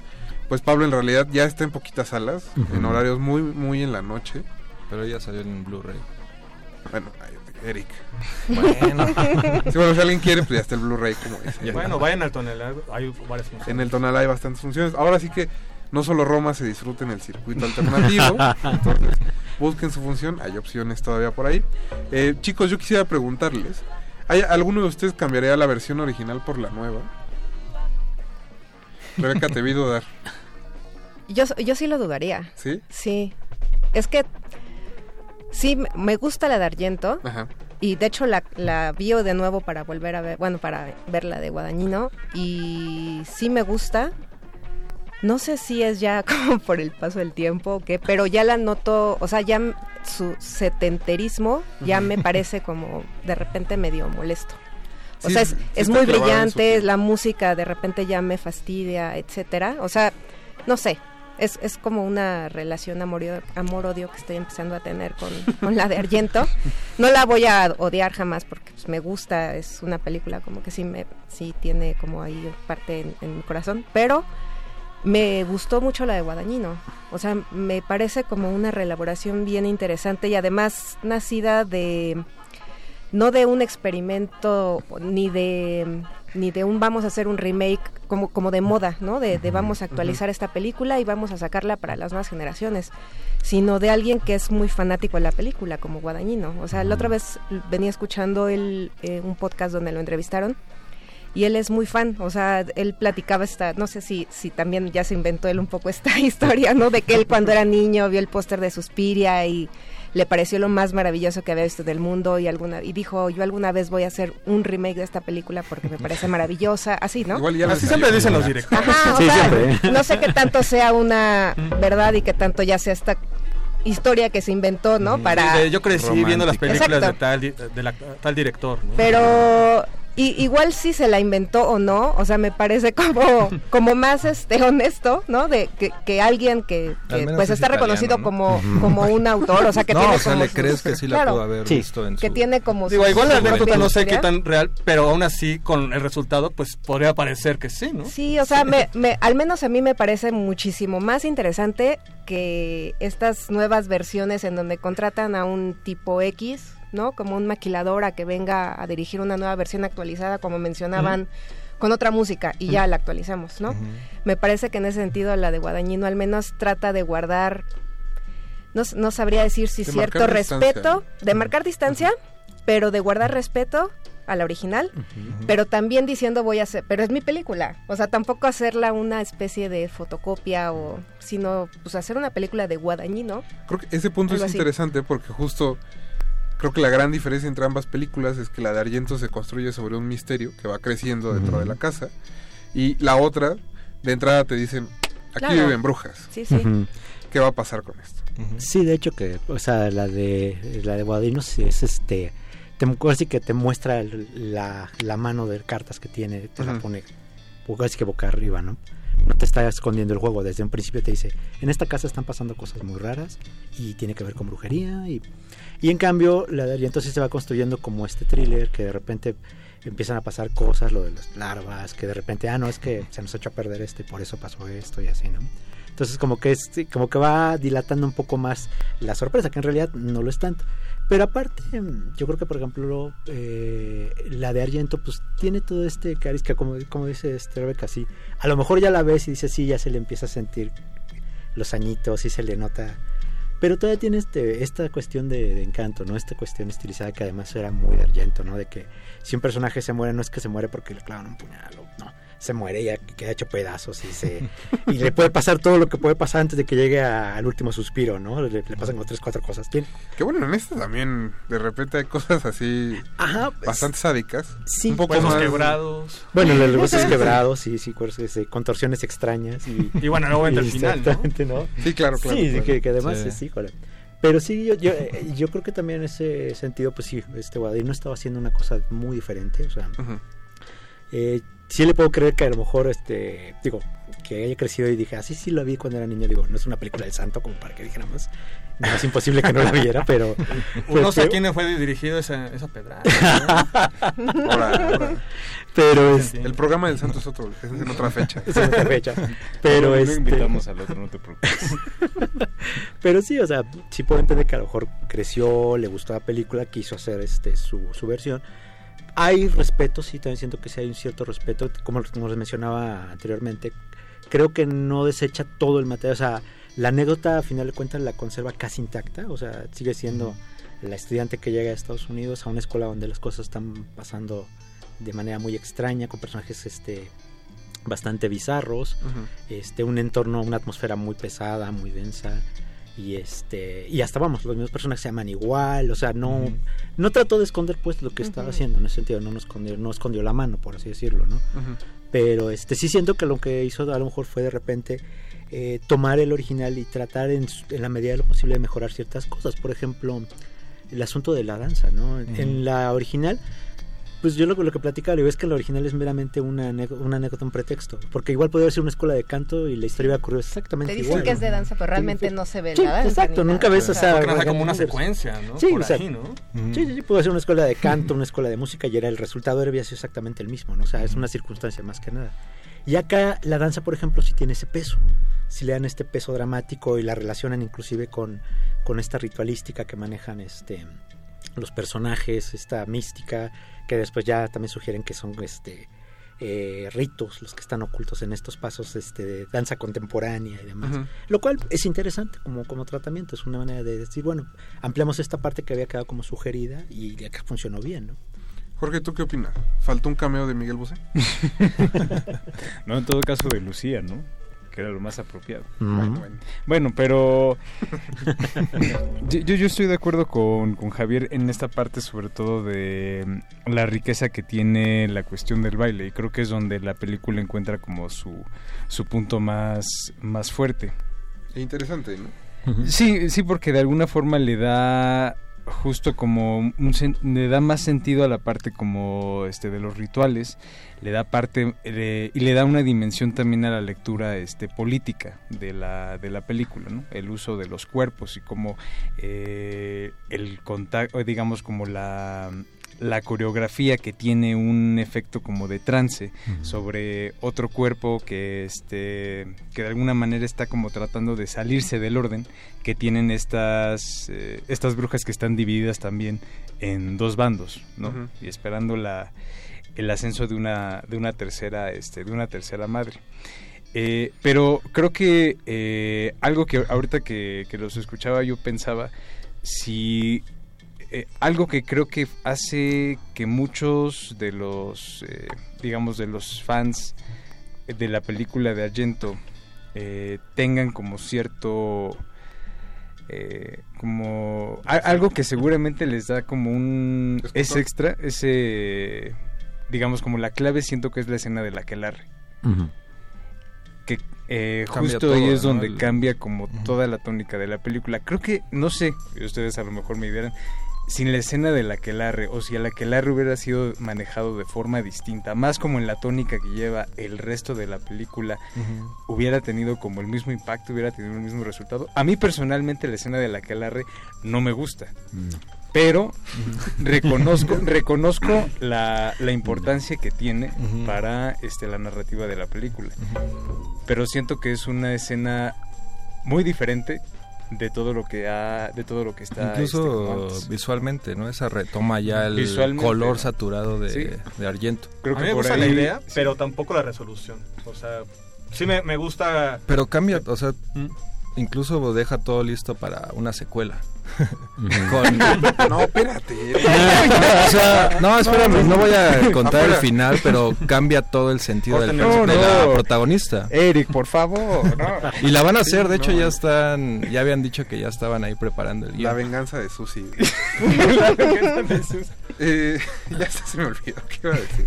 Eh, justo creo que esa, esa escena en especial, más allá de si pertenece o no a la película, creo que es lo de menos, eh, También me hace, me hace pensar que Luca es más fan como del, del movimiento pánico, como de algo, algo como Alucarda, que precisamente de Darío Argento. Que justo esa, esa escena me recuerda mucho al final entre llamas de Alucarda de gente como dislocando el cuerpo para justo poder alcanzar otro plano espiritual, por decirlo de alguna forma. O de las secuencias como más locochonas de la mansión de la locura, donde en realidad el flujo no tiene que ver como con el espanto o con el horror, sino con, con transmitir algo con, con el cuerpo. No sé De hecho, opinen yo, yo me acordé mucho, me, me parece así como bien padre que lo menciones, porque yo me acordé mucho de la mansión de la locura. Ajá. O sea, cuando yo estaba viendo el aquelarre y veo que todo o que gran parte de ese consiste en una especie de danza que están haciendo las chicas, me acordé de, de este aquelarre que hacen también en la mansión de la locura. Bueno, como todo este rito de posesión, porque López Moctezuma se le ocurrió de la nada contratar a, a una coreógrafa y decirle yo quiero que en esta escena haya una escena de baile y entonces uno la ve y dice así ¿por qué hay gente bailando además con trajes así como muy estilizados ¿por qué hay gente bailando en una escena de una película que aparentemente es de horror en una escena en donde supuestamente están invocando al diablo pero hay mujeres bailando Y además en el escenario mismo, ¿no? Exacto, es muy es súper raro. Ujú. Y entonces cuando vi la escena de la que Larre en, en Suspiria, dije, "Es- esto me recuerda muchísimo a lo que hizo López Moctezuma. O sea, es una cosa muy extraña. Sí, es que justo creo que, digo, a mí la película no me parece ni mala ni buena, pero eh, justo creo que es muy interesante el, el tomar algo y transformarlo en, completamente distinto, respetando, digamos, los límites. Que- y también me recuerdo mucho eh, una de tus películas favoritas, Jorge, la de las cinco obstrucciones. Esta que hace La de Lars von Trier con- Trier con, con Jürgen Lett. Con Jürgen Lett, donde le pide volver a hacer su famoso corto del, del tipo este que camina, pero pues poniéndole como ciertos parámetros para volverlo a hacer. ¿no? Que es- reglas, ¿no? Que es Sí. hasta cierto punto lo que, lo que hace Luca Guadagnino, donde, bueno, voy a hacer Suspiria, pero ahora va a ser de esto. ¿no? Con esas- no, y sobre todo, ahorita que mencionabas el teatro pánico, es uno de los tantos referentes de esa época. Ujú. ¿no? Porque Sí, justo en el 77 es, Está- el pánico está en, en- en boga, pues. Porque no solo está va eso. saliendo. Sí, porque no solo está eso, está este Pina Bausch, está este la presencia de dos actrices en particular alemanas, de Ingrid Kaven que trabajó con Fassbinder y de Angela Winkler que trabajó con este ¿Cómo se llama el del tambor de hojalata? Este, Volker Schlondorf. Entonces... Ay, bien, todos. Sí. Todos tomamos clases de Ya, historia. ya. Y al Entonces, unísono, además. Hay, hay muchísimos elementos como de la época y justo el elemento pánico también eh, entra como entra dentro de esos todos esos referentes que usa este Guadagnino para hacer esta versión de este de Suspira que creo que es una película en muchos sentidos más setentera incluso que la Suspiria original Pues eh, con esa fuerte declaración vamos a escuchar un poco más de música. Con esa grosería. Regresamos al soundtrack de 1977. Sigue Sykes de Goblin, no se despeguen.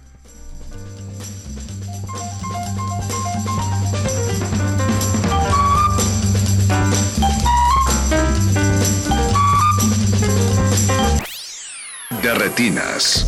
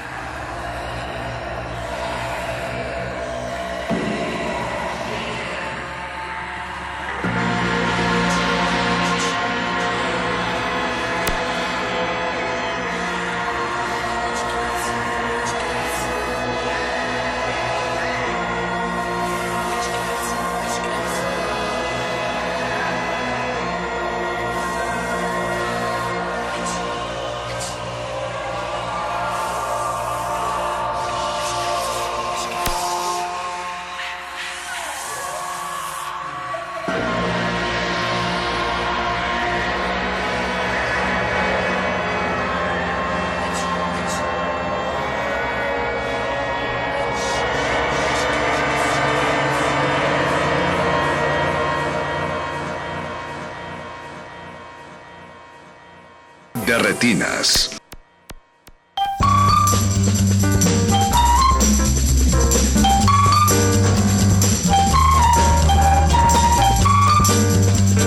Ya estamos de vuelta en Derretinas. Recuerden que estamos esperando todos sus comentarios en Twitter, en arroba R modulada y en Facebook. Como Resistencia Modulada, ya nos puso aquí Mario de la Serna que eh, la película original es se- setentera cabrón, con esos zooms endemoniados y posesiones de lente. El Zarco nos pone que esa danza vudú no tuvo precio, imagino que habla de la versión Nueva. De- nueva. Y eh, Leslie Solís nos pone que si todos los remakes van a ser así, pues que hagan más. Está en tu equipo, Navarro. Sí, qué bueno. Qué bonito. Por eso yo la sigo en Ay, sí. Ay, hijo. Pero bueno, eh, chicos, bueno, siguen aquí con nosotros Eric Ortiz García, Javier Quintanar Polanco y Rebeca Jiménez Calero. Eh, la pregunta del millón, creo que esa es la, la que nos va a hacer pelearnos un poquito. Ok. ¿Es esta una película feminista o feminista? Yo creo que es femenina. No la veo como feminista en el sentido de que no creo que reivindique ningún tema, Ajá. pero este Digo, se los pregunto porque he leído bastantes comentarios en ese sentido, porque Luca este, elimina prácticamente todos los papeles masculinos. El único papel masculino fuerte que hay lo interpreta Una mujer. Una mujer. Eh, entonces, bueno, pues a mí, me- a mí me queda la duda. Sí, no, a mí a mí me parece que es femenina y me, o sea, lo entiendo como en a partir de ese de eso que mencionas, o sea, es realmente es un elenco femenino y que incluso no, el único hombre es también interpretado por una mujer. Este, pero vaya, no, yo creo que meterlo en discusiones de si es feminista me parece que ya está como más allá en esta película. No no no veo que tenga lugar También la querer estirar un poco la, la conversación. Claro, Ahí no. en esa Perdón, parte. No, bueno, no femenina sí. En general, los críticos. Femenina sí me parece que sí lo es bastante. ¿Los demás qué opinan? Yo también coincido. Es que creo que. Fíjate que además me parece que. Eh, pensando, por ejemplo, ahorita un poco en el original. El original tenía ese detalle de que, pues, la gran. Los, o sea, los grandes protagonistas de la historia son mujeres. ¿No? Había hombres, pero eran más bien como de repente personajes que entraban y salían de la trama. Y, Udo Kier. Ajá, Udo Kier, por ejemplo, y así que. Miguel o mismo Bosé. Miguel Bosé. Bosé, que, no este, hace- no hace nada. que no hace- exacto, que, que entran por una puerta, salen por la Es otra. un y- adornito. Exacto, pasan nomás así como de mero elemento decorativo, ¿no? Entonces, este, creo que, o sea, no, no, desde, desde, desde allí, desde el original, en realidad el peso siempre fue este femenino. Acá en la historia, pues obviamente es este un universo eminentemente femenino, o sea, con mayor razón. Este, los personajes, pues obviamente, este, eh, el personaje de esta Dakota Johnson, que es el, el, el tambor batiente, ¿no? O sea, Susie.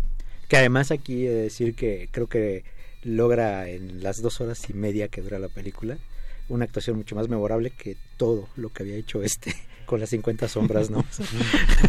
Bueno, bueno. No, Pobre sí, o sea, yo digo, pero sí, o sea, que digo, hay, hay momentos en que inclusive hasta por ciertos encuadres dices, bueno, sí, aquí ya entiendo que sí es. O sea, hay una sensualidad, hablando ahorita de esa parte, ¿no? Hay una sensualidad con el personaje que no se le había visto en las otras, ¿no? Que, que no se había explorado, o que al menos no había habido como un director, una lente que le encontrara esos ángulos que de repente lo hicieran ver este sensual, que lo había ser seductora como personaje y que su personaje creciera, ¿no? Entonces, yo sí diría que sí es más bien como una historia que está imbuida en un universo este, eminentemente femenino, no solo por los personajes, sino por cómo se mueve, cómo se mueve la historia, el contexto, las mismas implicaciones de muchos de los, de los personajes. Digo, no vayamos lejos, los, los, este, las tres este, madres, está la, la referencia a las tres madres, es el hilo conductor de toda la historia. ¿no? Y también tiene que ver con todos estos rituales en los cuales las deidades eran femeninas. Entonces, sí, sí, sí, yo diría que es este más femenina que feminista en ese sentido. El psicólogo de la casa, ¿qué opina? No, yo- o sea... Perdón. Eh, no, no, no creo que haya... O sea, es que es muy debatible porque sí...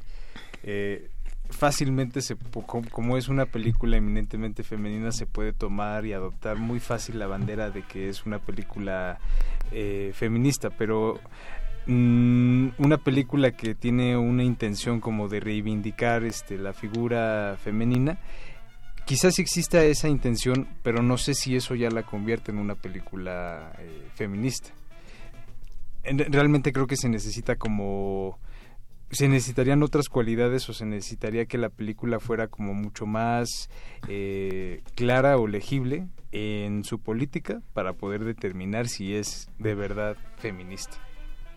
Siento yo. Ok, ok. Eric, te veo muy serio. No. no, pero la verdad no sabría que, o sea, esa pregunta la verdad no, no me interesa mucho. Bueno, pero ¿qué piensas, por ejemplo, de que, hay- de que Tilda Swinton tenga tres papeles? Sí, de hecho, la primera vez que la vi yo no sabía, este, no tenía la idea de que, de que hacía esto y sí, la verdad no lo, como que no lo capté.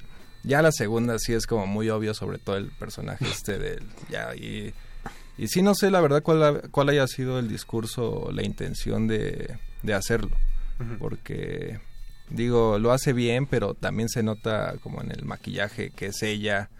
Este, o sea, la verdad no, En la supongo voz. que sí En debe, la voz. sí debe de haber un discurso como Oye, la eso. mirada, de repente hay, hay escenas, digo, hay zooms donde Supongo es obvio que, que, sí hubo Swinton. Porque incluso en la, o sea, este personaje en la original pues es el de el equivalente al de Uda, Udo Kier, que no tiene, o sea, nada más llega a decirles de que son unas brujas y ya no hace, no Bueno, hace más. creo que eh, en cuanto al cine de Argento siempre pasa eso, ¿no? Siempre Ajá. hay alguien que no sale en el resto de la película, pero que llega a decir Tiene una escena clave de- Sí. que revela Aquí hay un misterio, ¿no? Ujú. También como muy inspirado señora que lee en- la mente en- sí, en muy inspirado en la literatura Rosso. Yalo, ¿no? Que también Ajá. siempre resolvían al final el, el misterio de una Sí. manera muy Que era un Deus Ex Machina, ¿no? disparatada. Así de- repente, de, ah. Entonces, no sé, o sea, expandirlo y que lo haya interpretado una mujer, pues supongo que sí debe de haber ahí alguna intención más allá de del director. A mí me parece que, o sea, estuvo bien, ¿no? Tampoco es como que Tampoco- haya estado mal. Tampoco Se es la que compré. ni, ni y- aporta o sea, ni- tan solo ni- que la primera vez, ni, ni o sea, quita, ¿no? Es Ajá, anecdótico. Pues un poco, ¿no? Sí. Está bien, está bien. Eh, pues muchachos, ah, justo creo que el, el último tema que queríamos tocar, también lo hablábamos Alberto y yo, que pensamos que en realidad Argento quizá no sea tan popular como nosotros que nos gustan esas películas pensamos que es, ¿no? No sé, ustedes... Pues es que ya lleva más bien cuántos años que no hace como una película que realmente vaya más allá del nicho que sigue consumiendo todo lo que haga Argento. Y haciendo de enojar al, al nicho, Aparte. porque pues ya lleva más, más de casi los 20 años que no... bueno, o sea, desde las de los 90 ya venía. Sí, ya venía, pero todavía ahí había como chispazos, ¿no? O sea, todavía cerró esta trilogía de las madres hace como 11 años. Once- once años, y ya era un encierre un poco Pero ya después precipitado, con, ¿no? con Yalo. Con Yalo, eh, este- Con el remake de Drácula en Drácula. 3D. Sí. Yo creo que va más por ahí, ¿no? O sea, que no se ha sabido... Y también eso No- hace un no ha poco de que se ha mitificado un poco la figura, lo que mencionamos ahorita fuera del aire, se ha mitificado un poco, más allá de que nos guste, más allá de que, en mi caso, por ejemplo, este, pues sí tengo más eh, cariño a esta a primera versión que a esta nueva, pero sí se ha mitificado un poco de que pues cualquier cosa que haga Argento, ¿no? Esos directores este, de esta generación, pues a, partir de ahí son intocables y pues no, creo que Mm. ninguno, no, no sé si coinciden en eso, de que pues no, no son tan... Y no sé si, si sea como de estos directores que ha sabido como superar generación tras generación. O sea, es que Mm. hay algunos que permanecen. Y Argento yo me acuerdo que hubo una época en que incluso cuando ya habían pasado sus grandes obras maestras, seguía teniendo como ahí un nicho de, de seguidores y de personas como muy atentos a, a todavía lo que, a lo que seguía haciendo. Pero no sé si las nuevas generaciones ya... Ya, o sea, ya no, ni siquiera ya han visto las películas de los setentas, Sí. no sé. De- de no hecho, sé si cuando- es como un director ya que ya se me ha quedado ya bastante sí, un poco rezagado. rezagado. Inclusive ahora que, bueno, hace un par de años que la presentó Mórbido en esta versión restaurada, 4K, en fin, este, pues la mayoría de la gente pues, ni siquiera conocía de qué, qué estaban hablando, ¿no? O sea, en esa pregunta que les hizo Abraham eh, Castillo, así, bueno, ¿quién es la primera vez que va a venir a vivir la experiencia? Pues prácticamente todos alzaron la mano. sí fue así como un poco... eh, bueno, sí. eso pasa todos los años en Mórbido. Bueno, eso también. Eso No, sí. y, y qué bueno, ¿no? Eso O sea, sí. sí. Porque Este- este año que pasaron al final de la escalera sucedió exactamente, Exactamente lo mismo, ¿no? O cuando Masacre en Joco presentó frente eh, Rojo Profundo, pues lo mismo. En fin, bueno, eso es algo ya que podemos discutir en otra ocasión, pero el hecho es que sí, este, posiblemente tampoco ya significa para otras generaciones Sargento. Posiblemente ni siquiera cuando fueron, digo, eso ya estoy asumiendo un poco de que pues no sepan que existía una versión original, ¿no? Pero sí, posiblemente se ha mitificado un poquito más de la cuenta a Argento, más allá de que nos guste. Y Sí. eso también hace un poco mal a la hora de la percepción. decías que ya tenías como, si no problemas con las películas, con la Suspiria original, ya te causaba como ahí algo. Sí, como que ya las veo, este, no sé si, si es correcto eh, aplicar en, en Argento esto de, de que cuando las películas envejecen mal. No sé, o sea, me dio un poco esa sensación, pero debo decir que es como una sensación también reciente. Ya sabes, o sea, no sé si lo que cambió fue la película, fui yo en realidad, que, que ya la, la percibo un poco así. Me, eso, que me, me gustan, pero no puedo dejar de notar que ya se notan envejecidas. O sea, que hay cosas que Sí. ya incluso ¿sabes? O sea, los cortes que hay, por ejemplo, con, con la música de Goblin así, ¡ah! súper fuerte y de repente abre eso sí una puerta y se acaba la música y así de... ¿Qué pasó? O sea, incluso es- ese tipo de efectos que ya lo siento como muy antiguos. O sea, ya no es una película que yo veo ahorita y digo, está intacta, ¿no? Así la puedo seguir viendo, sino que ya me, me llaman más la atención ese tipo de cosas y me empiezan a molestar un poco, creo. ¿A- ¿Alguno en le pasa algo similar? Es que creo que todos llegamos, o la mayoría llega a Suspiria en un, en en un momento como muy particular. Es como, si te gusta el cine de género, si te gusta el cine de terror, eh, es como uno de los primeros referentes que Bueno, y tienes. hay un curso en el péndulo que... no es. Saludos a, a Bañuelos. Al señor Bañuelos. El Bañuelos. Que seguramente... cine lo- No, pero sí, sí es como de cierta edad. Es, como, es que justo, es como... Digo, yo, una yo la volví a ver edad. también, justo para, para revisar la nueva. Y creo que me gustó más ahora que la primera vez que la vi. Pero tampoco creo que... O sea, me queda claro porque alguien se puede sentar y decir, esto, esto no, es, no es lo mío. Sí, es que justo tiene que ver con el momento específico en el que ves, con los intereses que tienes y sobre todo eh, lo que dice Rebeca respecto a que el uso de ciertas técnicas, el uso de ciertos recursos, ya con la cultura audiovisual que existe actualmente, pues ya se siente como algo muy rebasado, ¿no? O como ya algo este, aparentemente como pasado de moda, pero que seguimos revisitando por esta cuestión de la nostalgia. En primer, en primer lugar como de la nostalgia. Y de obviamente este aire mítico que se crea alrededor de una película que ya tiene tantos años y de la que mucha gente tiene más como la referencia de oídas y que sabe. Sabemos que Suspiria es una película importante pero la has visto pues no no realmente. He visto pedazos he visto imágenes este sé de que existe y sé que es importante pero nunca me he sentado a verla no que es este lo que suele como pasar mucho. A todos, todos tenemos una película así. Ah, sí. Pero bueno, este programa está llegando a su fin. Muchas gracias a todos los que nos estuvieron acompañando. Rebeca, muchas gracias por venir esta noche. ¿Dónde te pueden leer? En Twitter. En Twitter eh, estoy en arroba rebecajc y de vez en cuando en revista icónica también. Javier, creo Pues, que tú no tienes Twitter. No, soy de esos estudiantes raros que este, viven en el pasado y no tiene Twitter. Pero sí tiene Facebook, ¿no? Pero tiene Facebook. Este, y que sí le sigue gustando este Suspiria. pero, pero tengo Facebook, Ah, este, me encuentran. ah. Sí, claro. este, me encuentran como Javier este, punto Quintanar punto Polanco. Este, ahí tengo Facebook, este, y ahí están subiendo cosas. Y pues te- publicamos con Indie, con Indie Rocks, con Cinefagia, eh, con Revista Encuadres y de cuando en cuando también con Filme. Tomata. Ay, tomatazos. Eh, Oye, en Javier, Twitter no es. Eric Ortiz G y pues ya en Cinema Inferno ahí es donde estoy escribiendo ahorita. Alberto, muchas gracias por venir esta noche. Gracias. Jorge Benegrete. Oye, nada más quería decir que esperamos que con esto de Suspiria pues nos toque algo en México, ¿no? Que Manolo Caro este, haga Lucardo otra vez. No, fíjate, no, no, Jorge, No, bueno. ya, ya, vete a tu casa. Ya se puede hacer un Ya desconocidos para- Agustín. Muli estuvo en los controles, Puras Mauricio Orduño groserías, estuvo en la ¿eh? producción, Eduardo Luis en los teléfonos, mi nombre es Rafael Paz. Los vamos a dejar en compañía del Calabozo de los Vírgenes, ya huele a chetos esta cabina. Ya vi los chetos por ahí. y vamos a acabaron, escuchar eh, Soul Sacrifice de Santana para despedir la noche. Hasta luego.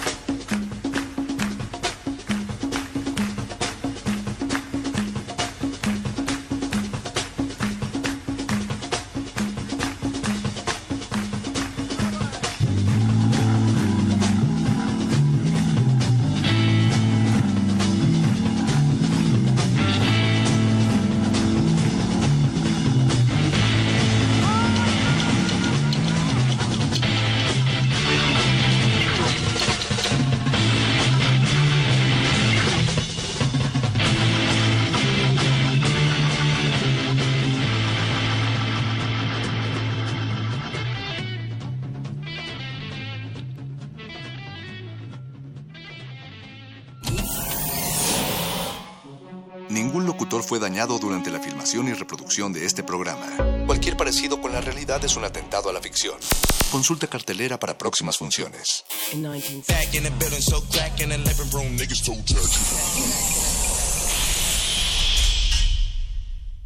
Resistencia modulada. Escuchas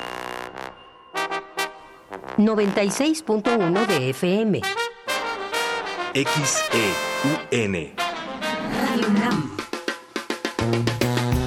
Transmitiendo desde Adolfo Prieto 133, Colonia del Valle, en la Ciudad de México. Radio UNAM. Experiencia sonora.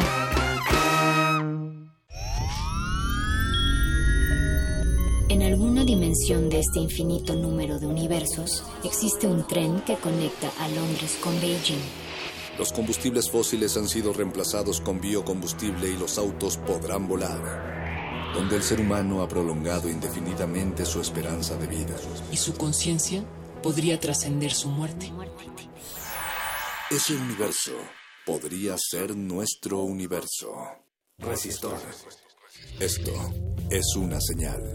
Miércoles. 22 horas. Por el 96.1 de FM. Radio UNAM.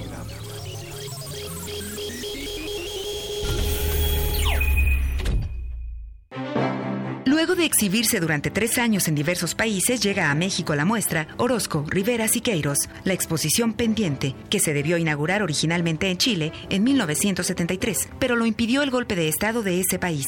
Se exhiben 180 piezas entre obra pictórica, documentos, videos y otros testimonios que dan cuenta de la cancelación de la muestra. Orozco, Rivera, Siqueiros, la exposición pendiente, se puede visitar en el Museo de Arte Carrillo Gil, en el sur de la Ciudad de México.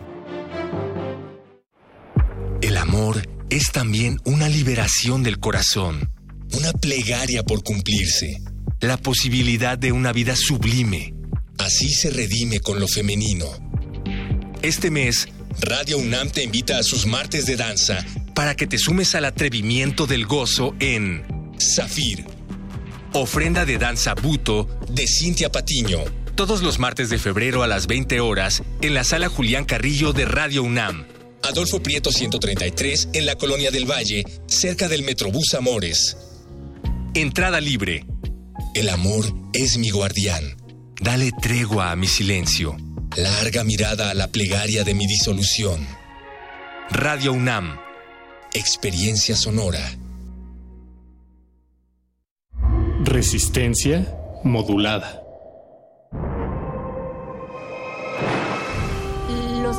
Inferiores de la nave de la Resistencia están dedicados a los calabozos, donde se resguardan los temas prohibidos y tomos de conocimiento olvidado.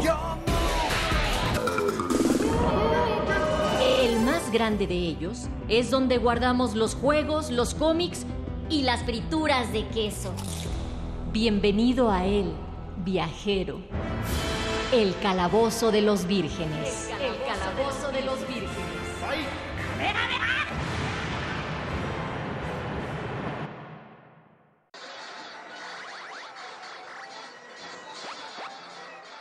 Mi cena con André. Hay una forma de nombrar lo innombrable, de expresar lo inexpresable. Dime más. Tranquilo, Simpson. Debes estar en el juego, pero no ser parte del juego. Ah, vengan por mí. Ah, Los ganadores no usan drogas. Toma, toma, toma, toma, toma, toma. Ay, se me acabó el dinero. No lo digas en voz alta. Dos varones blancos sin dinero en el sector 4, clave roja.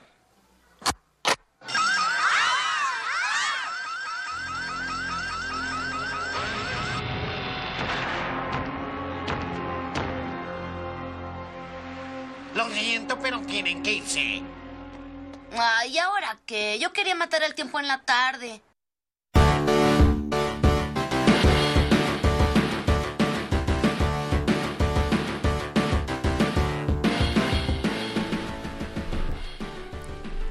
Bienvenidos amigos, bienvenidos otra vez al sótano de casa de mis papás, mejor conocido como la cabina de FM de Radio UNAM. Los saluda su amigo el ñoño Master, el mago conde, cuando son las 10 de la noche con 6 minutos, casi 6 minutos y medio del martes 22 de enero de este 2019 y esto es el calabozo de los vírgenes, todo lo divertido está aquí. Sal- saludamos a don Agustín Muli en la operación técnica en este momento a punto de hacer el cambio porque en el círculo de bateo ya está Andrés Ramírez y Lalo Luis que nos está ayudando en la producción. Y les presento a sus héroes ya conocidos, sus rolocutores de la noche, nuestro querido sanador sonoro Paquito de Pablo. Muy, muy buenas noches. Gracias, con... También está nuestro explorador gráfico, el Gabo. ¿Qué tal? Buenas noches. El perro muchacho, el que levanta los suspiros de todos los vírgenes. Ay, los me halagas, muchas gracias. Perro muchacho, gracias por estar acá. De nada. A mi derecha, nuestro pangolín de la fuerza, el bofe, es Víctor Adrián García. Buenas noches, Dungeon Master. Y tenemos un invitado muy, muy, muy especial esta noche, en la que vamos a hablar acerca de lo que nosotros comúnmente y con toda nuestra eh, nuestra nostalgia conocíamos como las maquinitas. Por eso es que convocamos a todos aquellos que se gastaban el cambio de las tortillas como Víctor al final de, de ese encargo y que se quedaban media hora comprándolas para, para disfrutar de, de quien llevaba el entretenimiento a la farmacia de la esquina, o porque muchos no, no veíamos estos centros de arcades. Había gente detrás de eso, había gente detrás de esas cajas y todavía lo hay, porque por suerte el arcade no ha muerto y por eso le damos la bienvenida a Artemio Urbina, que está también aquí en la cabina. Bienvenido, Artemio. ¿Qué tal? Buenas noches, un gusto estar aquí con ustedes. El Muchísimas gusto es tremendamente nuestro, no, eh, no, no te exageramos, de verdad, ya tenemos aquí, recuerden, estamos en nuestra, en nuestra transmisión de Facebook Live, donde rompimos récord de tiempo, en, los- en nuestros primeros dos minutos ya tenemos 22 personas viéndonos, muy bien. 22,000 quisiste 22 mil, perdón, Sí. o sea, es que me, me ahorro la K. Ya, O eh, sea, perdón, lo dejo en- discúlpame, lo dejo en discúlpame. 22. Eh, pero sí, efectivamente 22 mil, queremos llegar a 40 y regalaremos algo. No sé, si, llegamos a 40 al mismo tiempo, igual y damos... No, sí daremos un regalo, está definido. ¿Cuál será? Todavía no sabemos, es sorpresa.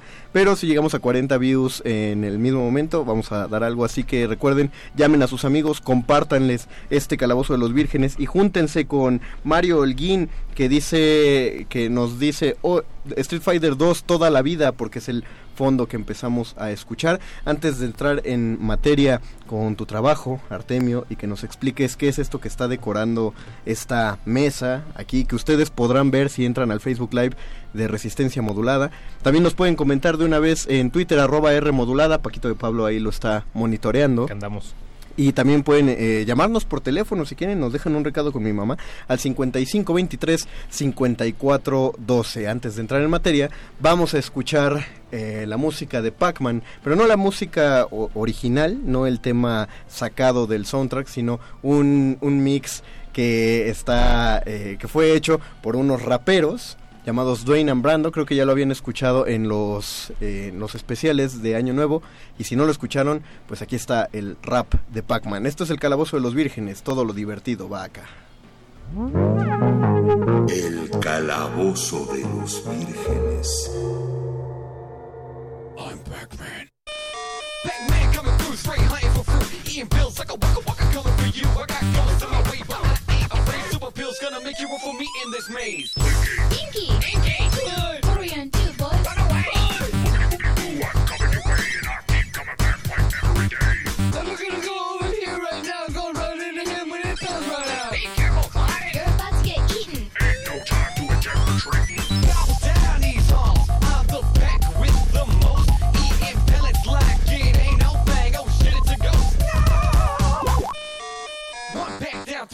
to go to. Pack, he got shit on this pack, yo. tell me like a magical bag of holding. scene's skip, Now it's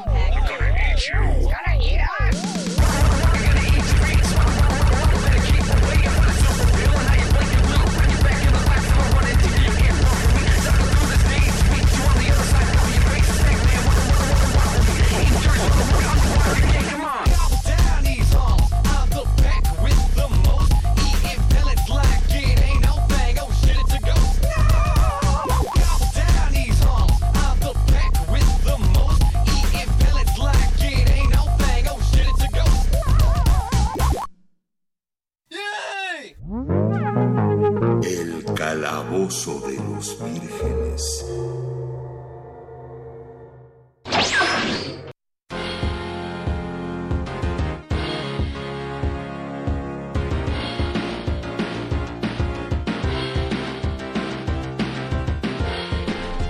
Qué padre es el soundtrack del Street Fighter 2. Sí, sí lo es. fondo. Es- Se me olvidó el nombre de la compositora en este momento, pero sí es Me tuve que esperar hasta el anime para descubrir que decía Hadouken y no Abuget. el, el- saludos a los de Abuget. A- Hasta en eso evolucionaron los juegos, en el doblaje, ¿no? De todos los comentarios, ya llegamos a 50 views. eh, ¿Qué vas a regalar, Conde? Vamos a regalar, ya dijimos, no, íbamos a dar solo una película, pero no, vamos a dar todo un arcón geek. Ah, yo, yo dono un cómic para el arcón. Tú donas un... Ándale, Sí. yo también. Va. Va a traer película, va a traer este una película, un par de cómics. Y no crean que voy a regalar un cuentito acá X. No, eh. no, no. Cómic bien. Cómic chido, bien, muy bien, perro. Una bolsa de, de frituras de queso, todavía no sabemos Eh, cuál. Tendrían que ser, eh, digo, perdón por el gol, pero tendrían que ser Chetos Puffs porque es el prototipo de verdura, de fritura de queso. perdón. De verdura de, de verdura de geek. Espérate, pero todo eso por 40 views. 50. Mientras más, mientras más decenas de views crezcan, más le vamos a agregar al, Al Arcón Arcón Geek, Geek. que vamos a rifar el día de, o sea, a lo largo de la noche, porque se acaba la cuenta a las 11 de la noche que se acaba el programa, y ahí vamos a escoger un comentario. Pero comentario chido, no ponga nada más un, no diga un- quiero. un Pac-Man y ya. ¿eh? Así, no diga nada más yo lo quiero, sino... Hoy el Pac-Man estaría justificado. Hoy el Pac-Man estaría justificado. Déjame leer este, de todos los comentarios que ya nos llegaron, este nos puede dar pie a empezar el tema porque Gabo y, y Artemio dijeron, eh, tuvieron algo que decir antes de entrar la, al aire. Dice Hugo Irineo, recomiendo High Score Girl, ah, que un- es un anime que refleja la época dorada del arcade, una chulada. Nos contabas dónde, dónde se ve ese... Eh, me parece que está en Netflix. Es estilo anime con un toque digital, bastante apropiado un poco para lo que se refiere. Pero lo interesante es que los videojuegos que juegan y las tácticas dentro de cada videojuego sí son reales. O sea, sí es como un análisis verdadero hacia lo que son. Sí, estudiar. O sea, tú eres de los que ve la... Es como ver de esas películas de músicos y dices, Exacto. ah, sí está tocando el piano. De Sí, está la hecho, es, es- es a tal nivel que algunos chistes no los entiendes si no conoces el juego. Órale. Exacto. ¿no? Y si no conoces la versión particular de la que están hablando. ¿no? Este, y todo esto pues está basado en un manga, un manga que salió por allá de 2012. Y ya tenía las mismas imágenes. O sea, Tenía, sí o sea, cambiaron ciertas cosas, cambiaron algunas cosas, pero son muy pocas. La verdad es que es muy fidedigno al, al manga original. Este, el manga solo existe en japonés de momento. Ok, pues ojalá ahí vamos a robar a Panini Manga para ver si puede, puede ya ir haciendo su traducción. Artemio, ¿cómo puede- podemos definir este trabajo soñado que tú realizas? ¿Y qué es esto que está en la mesa? ¿Y qué es esto que está en la mesa? también? Bueno, podemos parte. empezar porque es lo que está en la mesa. La verdad es que pues trabajo, la verdad no trabajo en esto, esto es puro hobby porque no hay, no generaría eh, ingresos, ¿no? Hoy en De día. todas maneras. Eh, pero bueno, eso que está por allá es un Geo, es un Geo MBS 1F, Ujú. este que es donde se jugaba King of Fighters, Metal Slug, este Neo Turf Masters, este ¿qué más podemos decir? Digo, hay muchísimos juegos bastante buenos, Twinkle Star, Star Sprites, este World Heroes, Art of Fighting, todo eso es en Ah, esa plataforma. Fighting es otro de combate que también quedó como relegado atrás de los... Sí, pues es que lo absorbió King, Ah, exacto. básicamente, Ujú. ¿no? O sea, para los neófitos, eso es lo que iba dentro del arcade, el Es- que le es- depositabas las monedas. Y para los que están en la radio y no están viendo lo que tenemos en imagen, Ah, tenemos aquí nuestra... Es una placa de... de- Es una placa de circuito impreso. ¿no? que básicamente es este un, un material rígido sobre el cual se soldan los componentes que tienen pistas, que las pistas son eh, pequeños hilitos de cobre que unen a los componentes para formar una computadora. Realmente cualquiera de estas cosas es una computadora. ¿no? Y eso que tienen ahí enfrente, el Neo Geo, es un CPU 68000 a 10 MHz que tiene 256K de memoria y tiene un Z80 ahí para este, mantener la, la memoria de este, la memoria de audio y tiene un Yamaha este para sintetizar el audio. Eh, los, los juegos de, de, de antaño tenían un, un- aprovechaban al máximo la memoria de la tecnología de la época, ¿no? ¿Cómo podríamos traducir la capacidad que tiene esto a, a, a cualquier eh, memoria actual o, o videojuego de los que están saliendo? Obviamente en, en capacidad es risible. ¿No? Este, estamos hablando de que son órdenes de magnitud de diferencia. ¿no? Y no uno, son tres o tres órdenes de magnitud de diferencia en cuanto a la capacidad de cómputo específicamente y de memoria también. eh, eh, sí son este, pues, multiplicado por millones ¿no? para tener la misma capacidad. Sin embargo, no tenías un sistema operativo.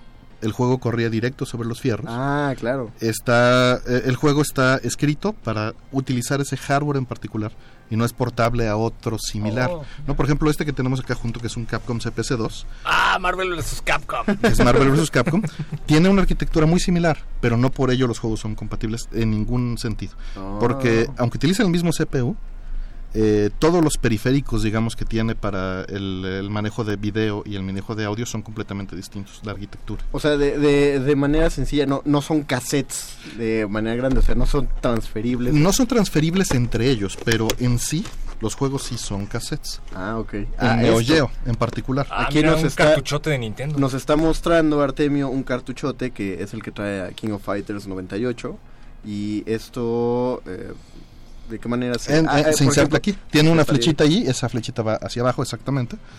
Y lo insertas de esa manera. A los que están en la radio estoy a punto de insertar un cartucho. Lo voy a dejar ahí. Sí, porque está bien, siempre para no hacer el ruido, ¿no? Exactamente. No, no, no, no, no, no voy a forzar ningún. De nada. Ok, esto es un... Y esto era, era muy práctico Es para el operador ajá. de arcades porque eh, antes las placas eran como ese tortugas ninja que tienes allá. Esta es una placa de... ¿Cuál, cuál de las tortugas ninja? ¿Cuál de todos primera. es destructor? Ah, el primero. Es el primer tortugas Oh, ninja. Para más cuatro difícil. jugadores. ¿no? El de Beat 'em All. Ajá. Ah, qué buenísimo eres. Y este, entonces se tenía que cambiar. Esa es una computadora dedicada que solo ejecuta Tortugas Ninja.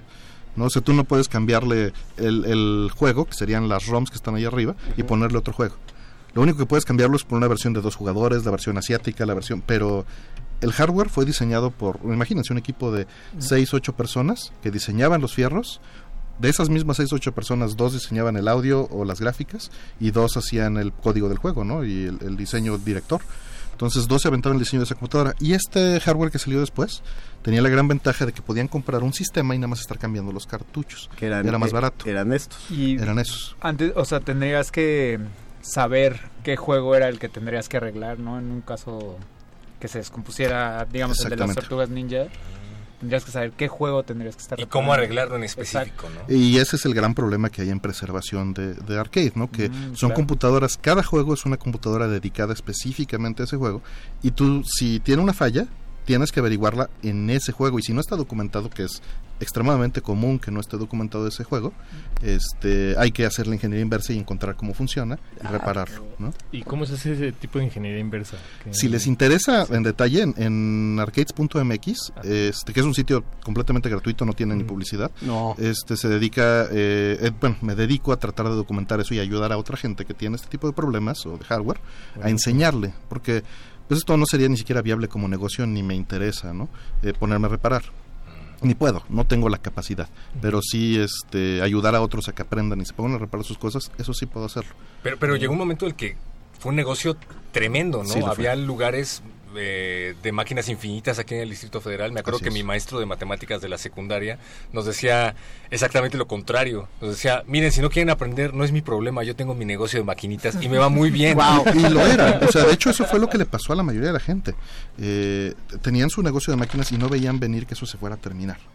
Y se terminó por ciertas razones muy, muy específicas. ¿Tiene que ver con la consola a, nivel casero que se empezó a volver más accesible o...? Ese es un factor. Ajá. Eh, pero fue muy hecho mucho más atractivo. Digamos, este, este juego que tenemos aquí enfrente tiene una licencia de uso muy particular. Cualquiera de estos. El juego te permite explotarlo con fines comerciales a nivel público y no tienes que dar regalías de absolutamente nada. Y la licencia es esa. Eso, eso ya es completamente imposible hoy en día, Ah, ¿no? de, de hecho, estamos ante otro mundo porque nosotros tenemos ahora mismo en la mesa de, de la cabina eh, unos artefactos que son bastante grandes, donde hay un juego, por lo que estamos entendiendo, hay, hay un juego aquí, que es lo que acostumbramos jugar en una maquinita en la tienda de la esquina. Pero es otro mundo, digo, porque ahora prácticamente en un dispositivo mucho más pequeño que este, un teléfono celular, por ejemplo, caben eh, bastantes más de Millones. mil- Ah, miles claro, de hay, juegos. hay, hay emuladores para Sí, celular. y entonces eh, lo, lo interesante es justamente eso, ¿no? Que, que aún hoy, en estos días, esta tecnología que, que realmente es del siglo pasado, se, se conserve de esta forma, que se siga utilizando, porque sí hay muchos lugares que lo siguen utilizando. Y, y lo impresionante es que podemos ver, digamos, lo que ahora mismo en nuestros equipos móviles ya no podríamos vislumbrar, que es la estructura de un juego, ¿no? Eh, eh, para los que están en radio, pues es una una placa de circuitos con un montón de pequeños cuadritos. Pues todo el mundo lo, eh, lo ha visto, esos que si ves a nivel de piso se ven como ciudades. De hecho, si les interesa ese tema en particular, di una conferencia en el Poli, en Lecime, de arquitectura computacional basada en una placa de videojuegos. Ah. Y la intención de esa conferencia en particular es enseñarle a todos estos estudiantes de electrónica que están interesados en saber cómo funciona un juego a nivel hardware, todos esos pasos desde, desde una base sencilla. Y, y no es para un ingeniero electrónica, es para cualquier persona.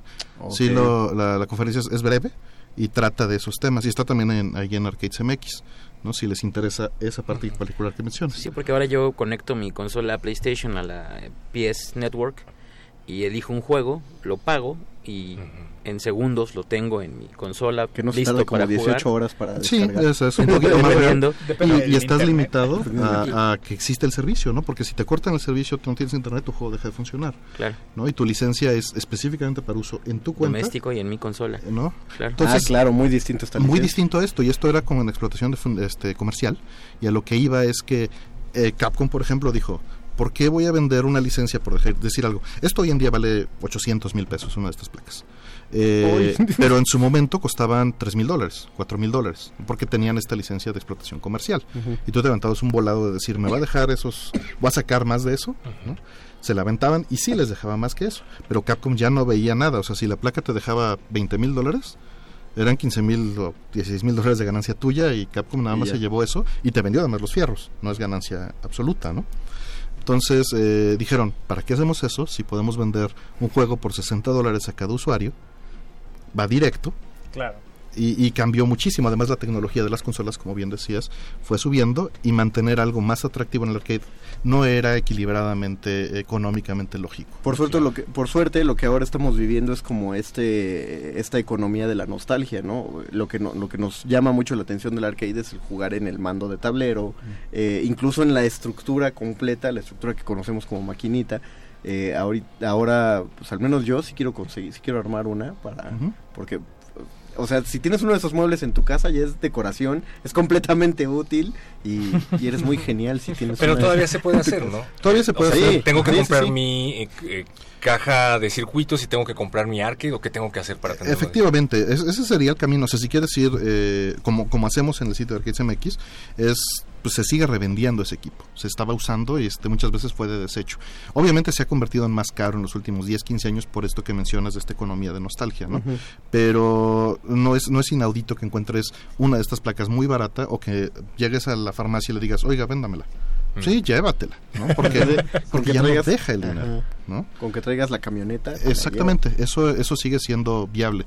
Pero el sitio Arcades MX se dedica también a esa parte, a cómo le hago. Allí tenemos escrito, eh, escribí un wiki en el cual vienen las piezas que lo conforman y ya puede ser que tú lo armes, que tú lo compres, o que tú incluso armes lo que se llama una supergon, que básicamente es meter en una caja o en un tupperware, o dependiendo de qué tan handy seas, todas las piezas que necesitas, que están abajo de mil pesos las piezas más o menos en promedio aquí en México, y este le conectas una de estas placas y la conectas a un CRT o a un incluso a una tele de alta definición, dependiendo de tu presupuesto. El día que se me descomponga voy a tener que empezar a aprender a repararlas. Sí, ¿no? ese, ese es, eh, o sea, realmente lo que yo trato de enseñar en Arcades MX es que es una responsabilidad el tener fierros viejos.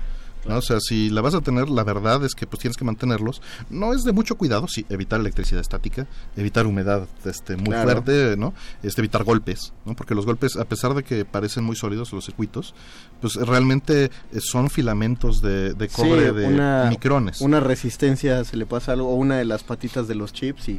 Pero ya. por dentro, por dentro están suspendidos Ah, sobre, sobre el silicio, este, unos, unos cablecitos de cobre súper delgados de micrones y pues un golpe los puede trozar. O sea que si hacía un berrinche en la maquinita porque me ganaba el de al lado y... Aguantan mucho, Ok. pero, pero, Pero- existe la posibilidad. Pero no le juegues al Sí, está bien. perro Que- que- muchacho. eh, es Yo no otra era el vez- berrinchudo. Es otra vez esta, esta concepción de un mundo distinto. Es decir, tú, tú aquí, digo, no lo haré, pues, pero si uno truena algo de esto que está físicamente visible acá, seguramente echas a perder la computadora. Eh, eh, eh, eso no sucede, digamos, en, en- actualmente, ¿no? Es difícil ver o dañar un componente de la misma No, forma. dañas todos. Claro, avientas, un, un iPhone por la ventana y seguramente se hace trizas, O le pero, tiras coca, por ejemplo, no ¿no? metes al agua. Pero el punto es, eh, esta- estas cosas que, que tenemos aquí en la mesa ahora, que además son parecen artículos de, de otra galaxia. Eh, lo interesante es eso, ¿no? Que estás viendo precisamente el juego, eh, digamos, Las en sus- tripas. las tripas del juego. Seguramente esto mismo en, en micro, micro, micro es lo que tenemos ahora en, Sí, de hecho. en los Efectivamente, equipos, ¿no? en una escala tremenda. Sí, y eso es bien interesante porque a la larga, pues, eh, es curioso cómo se han conservado, es decir, de alguna forma han trascendido el tiempo de una forma terrible y ahora lo tenemos aquí para, y por lo visto se siguen moviendo, es decir, hay gente a la que se, in- se interesa, ¿no? Mario entre ellos, en tener uno en casa, por ejemplo, y hay formas de hacerlo por lo que estás, nos has contado incluso fuera del aire. Y también, con respecto a lo que estás diciendo, siguiendo tu misma línea de razonamiento, eh, las piezas se pueden conseguir y se pueden sustituir, cosa que es extremadamente difícil hoy en día. Hoy en día vivimos en una tecnología, en, una, en un mercado de consumo en el que tienes que cambiar el módulo completo. Exactamente. ¿no? Y en estos casos son módulos mucho más discretos, más pequeños. ¿no? en Vamos- funcionalidad. Vamos Sí. a leer un par de comentarios que tenemos en... Porque pues muchos son justamente para Artemio. Dice Sergio Collins, saludos al maestro Artemio, tipazo, siempre con disposición para ayudar en temas de tecnología. Dice Itziar Cano, que se arme la reta. Cristóbal Salazar dice... Si hubiéramos armado uno aquí, ¿no? Abraham, sí, pues pronto, Abraham Castañeda, ya empezó la misa, dice, este, Ángel Villagómez, feliz cumpleaños a don Ar- Ah, es, es verdad, nos decías que ayer fue tu cumpleaños. Así es. Un, un saludo, Virgen, te daremos también tu arcón del Calabozo de los Vírgenes. Andrés Boludo Durán me dice, saludos magos, saludos, Saludos, Josafat Andrés. Díaz. Te amo Artemio, dice Josafat Díaz. Este, José Luis Solís, saludos a Artemio, feliz cumpleaños. Cristóbal Salazar, saludos desde Ojuelos, Jalisco, al gran máster Artemio. Eh, eh, Oscar Javier Mendoza Berumen, Artemio ha atraído a su rebaño. Josafat Díaz, regalen un juego de Xbox 360 autografiado por Artemio. No, espérate, mano. 360. Espérate, mano, pues que, que trabajamos en radio, ¿no? Tampoco. Eh, Moy Cabello, saludos Artemio de parte de los gordos. Saludos, Creo que todos tenemos un grupo de amigos que son Gordos, los gordos. Este, Milka Nava, eh, me gustan tanto que le puse pausa a mi K-drama para verlos. Muy Órale. bien, Milka, saludos hasta allá. Saludos hasta allá, Milka, y muchas gracias por tu carta. La recibimos eh, en Resistencia. Yoba Rojas, ¿qué tan buenos son los emuladores de PlayStation 4 y Xbox de acá? ¿No son recomendables? Supongo que está hablando de los que meten en las... Supongo que sí. Este, digo, en general, la calidad de la emulación es, es muy variable dependiendo de cada uno de, de los casos. Eh, trabajo en, en un, en un pequeño grupo que se llama The Dumping Union, en el cual lo que tratamos de hacer es mejorar la la- las capacidades de emulación ¿no? Eh, por- de muchas maneras. Una es este, documentando el hardware y otra es cuando hay discrepancias, algunos de los developers de MAME, de MAME, preguntan a la lista, oigan, ¿quién tiene, por decir algo, Marvel Capcom? Pueden medir cuál es la, la- el voltaje o la, la frecuencia en tal patita de tal lugar para ver si coincide con lo que estamos haciendo. Pero la emulación en general hoy en día es de alto nivel. Es decir, eh, obvia muchas cosas.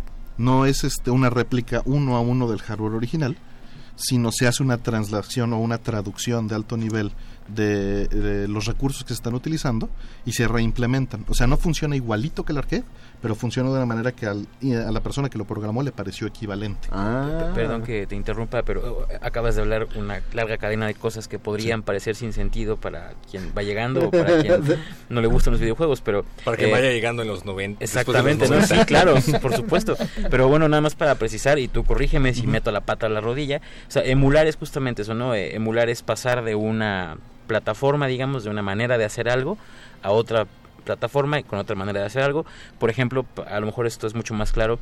Hay forma de jugar, eh, por ejemplo, juegos de Nintendo.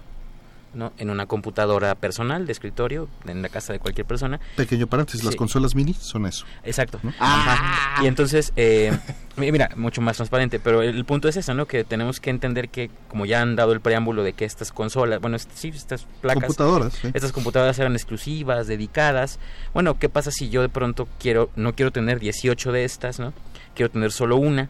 Lo que necesitaría entonces es un emulador, por lo que estoy entendiendo, es Así una es. forma de poder jugar 18 de estos en una sola computadora que pueda, digamos, hacerse pasar por las 18 que necesito para poder ejecutar ese programa, que finalmente es un programa, el juego del que hablamos, ¿no? Sí, porque de pronto pues nos podemos Entiendo. perder en esa para ti es muy natural y muy eh, fácil de- pero para nosotros no para nosotros insisto yo soy de la generación que prendía la tele conectaba un aparatito una caja de plástico metía un control y jugaba o sea y era tan fácil como eso No, era lo, entiendo perfectamente. Y, y uno nunca sabe que detrás de eso hay una computadora. O sea, uno no ve la relación entre mi consola Nintendo y mi computadora de escritorio, ¿no? Y sin embargo es lo mismo.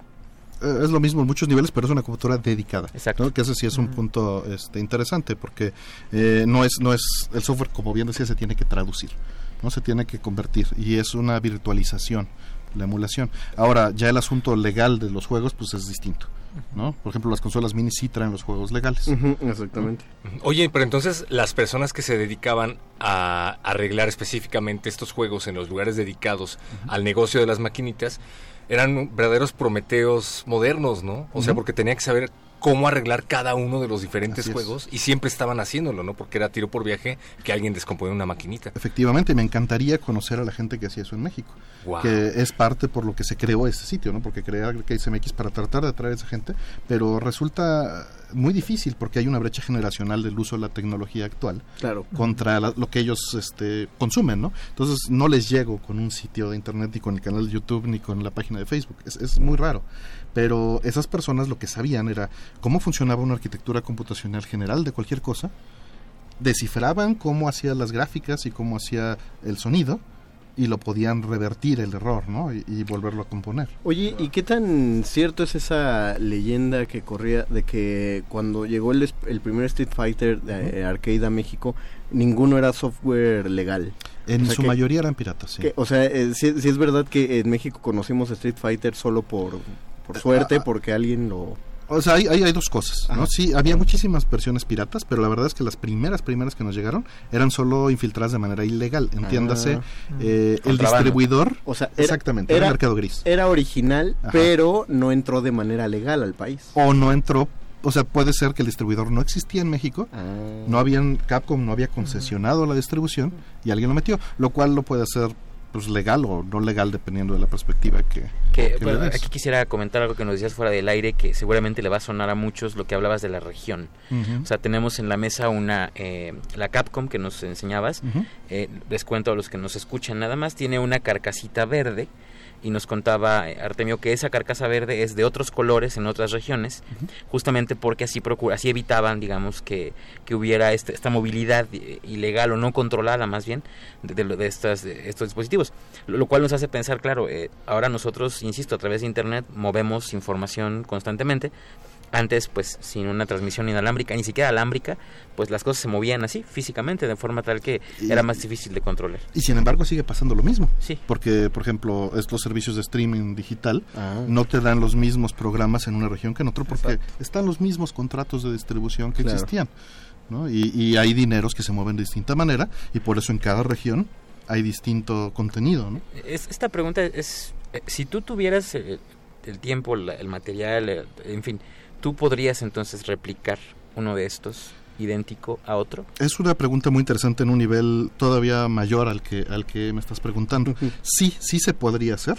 O sea, de hecho, era la manera en la que se hacían estos bootlegs o estas copias piratas de Street Fighter 2. Alguien llegaba en Corea, en China, en Taiwán principalmente, lo hacían la ingeniería inversa completa de la placa. Si tenía protección, la desactivaban y lo descifraban, o sea, lo desencriptaban, por decirlo así, o cambiaban los CPUs, hacían toda la eh, este, este, ingeniería inversa y lo aplicaban en una placa con una arquitectura idéntica, pero distinta físicamente.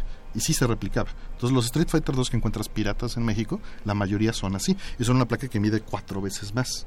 Y utiliza partes mucho más este, básicas. O sea, la, la desarmaron a tal grado de que se podía replicar con componentes de la tienda, muy entre comillas. Ahora, ¿por qué te comentaba que es muy interesante la pregunta? Hoy en día, eh, no quiero meter extremadamente en este tema, pero es, es interesante para quien lo quiera conocer. No sepan lo que son los FPGAs. Yo sí, ¿Han pero escuchado? quiero que tú lo digas, porque eres el. Ah, bueno, son, son, ustedes saben que cualquier circuito está hecho por transistores, ¿ok? Entonces, estos son arreglos de transistores que se pueden configurar basados en una memoria, en un mapa que hagas digitalmente Ujú. en una SD card. ¿Sí me explico? Ujú. Sí, sí, sí. Entonces, si tú tienes la descripción de un Nintendo a nivel transistor, escrita en el lenguaje que utiliza una de estas cosas, lo puedes replicar a nivel electrónicamente equivalente en un FPGA. Y eso se está haciendo.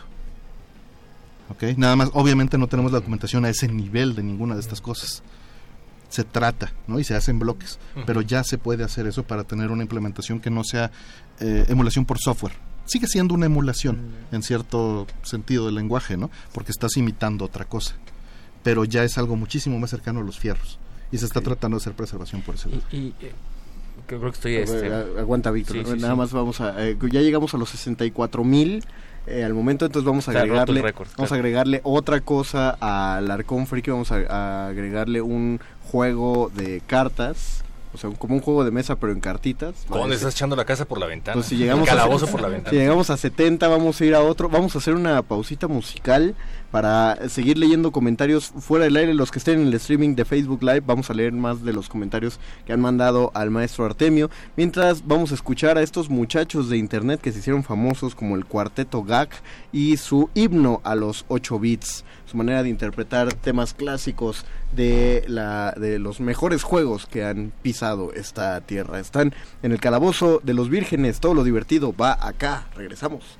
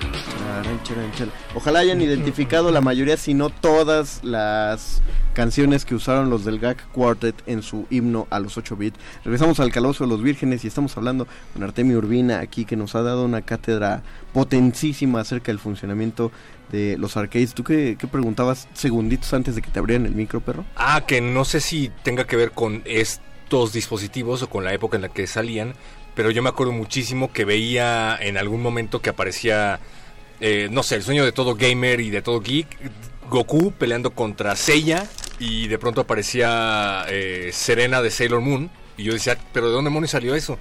Ahora entiendo que son Mugens creados por fans, para fans que desarrollan ese tipo, tipo de cosas. ¿Cómo se llevan a cabo esas cosas? Es software para PC, particularmente. Ok. Eh, O que sea, es- mucho más adelantado. Sí, más adelantado, ya estamos hablando finales de los 90, en donde eh, básicamente tomas las piezas de, de información y las mezclas, ¿no? De distintas fuentes. Tomas los sprites, alguien los ripea de estos otros juegos, ¿no? Que eso básicamente es ensamblar los bloquecitos de 8 por 8 píxeles que se utilizaban en esto, ya que se había dompeado. Dompear es extraer la información de las EPROMs. Las EPROMs son estos chips en donde se guarda la información. Entonces eh, alguien lo hacía así y luego lo, lo re- recreaba o lo reconvertía para utilizarlo dentro de ese lenguaje. ¿no? O sea, pero el diseño del personaje se podría decir que sí era como tomado del original, ¿no? Muchas veces, a veces era, era dojin, ¿no? normalmente era japonés o era, era hecho por un fan. Eh, Paquito, ¿qué dice el Twitter que también está ardiendo por ahí? Pues eh, se levanta mucha nostalgia. El Zarco dice, re- recuerda las chispas de insurgentes cuando tenían decenas de Mm, maquinitas. era hermoso ese Mm, lugar. claro. Y bueno, también hay mucha gente que nos está escuchando en, en ra- bueno, obviamente. ¿En la radio? ¡Guau! ¡Qué bueno! Pero bueno, hay un mensaje muy padre de Zeus Mendoza que Mm. dice, sintonizando a resistencia modulada en un radio de bulbos para escuchar a Artemia. Ah, qué una foto del radio. Qué nostálgico. Sí, sí, sí. Pues lo prendió desde las 8, yo creo, para que se calentara y ya sonara bien en el calabozo.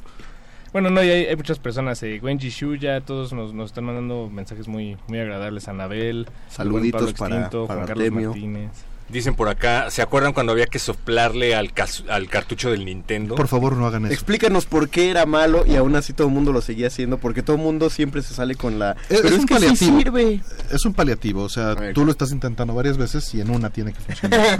Eh, encima de eso existe la posibilidad de que la saliva, la saliva funcione como lubricante, ¿no? De, de entre las pistas de, de cobre, que es lo que estás haciendo. Estás salpicando las pistas de cobre del cartucho que conectan a la consola, al bus de la consola, con el bus del cartucho, con agentes eh, con un pH agresivo.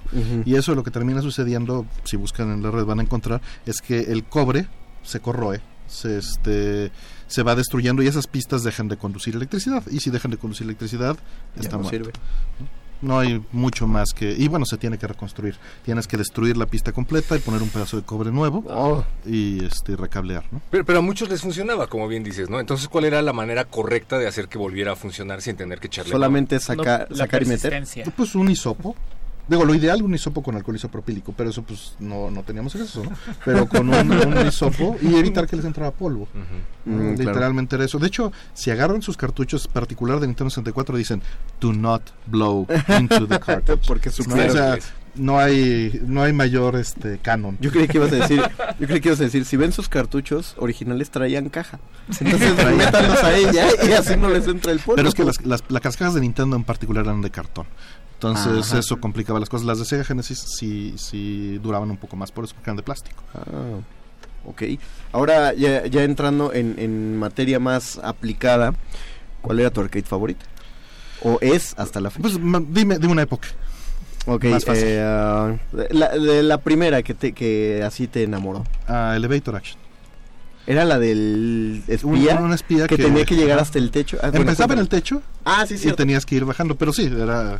De hecho estaba en un, un, un- imagínense, un viaje a la playa, me llevaron mis padres y el niño lo que hizo fue quedarse en el lobby del hotel de junto, ¿no? Porque pues, mi hotel no tenía maquinitas, pero de esos lobbies que eran preciosos, pues era- estaban hechos para con ese concepto americano, ¿no? De luces neón y muchas máquinas y pues yo estaba sorprendido porque en mi vida había visto algo así, ¿no? Qué bueno que te llevaron a la playa. Sí. Muchos estaban enojadísimos. mis padres, ¿De qué demonios están haciendo ahí tú y tus primos para, para eso los trajimos, ¿no?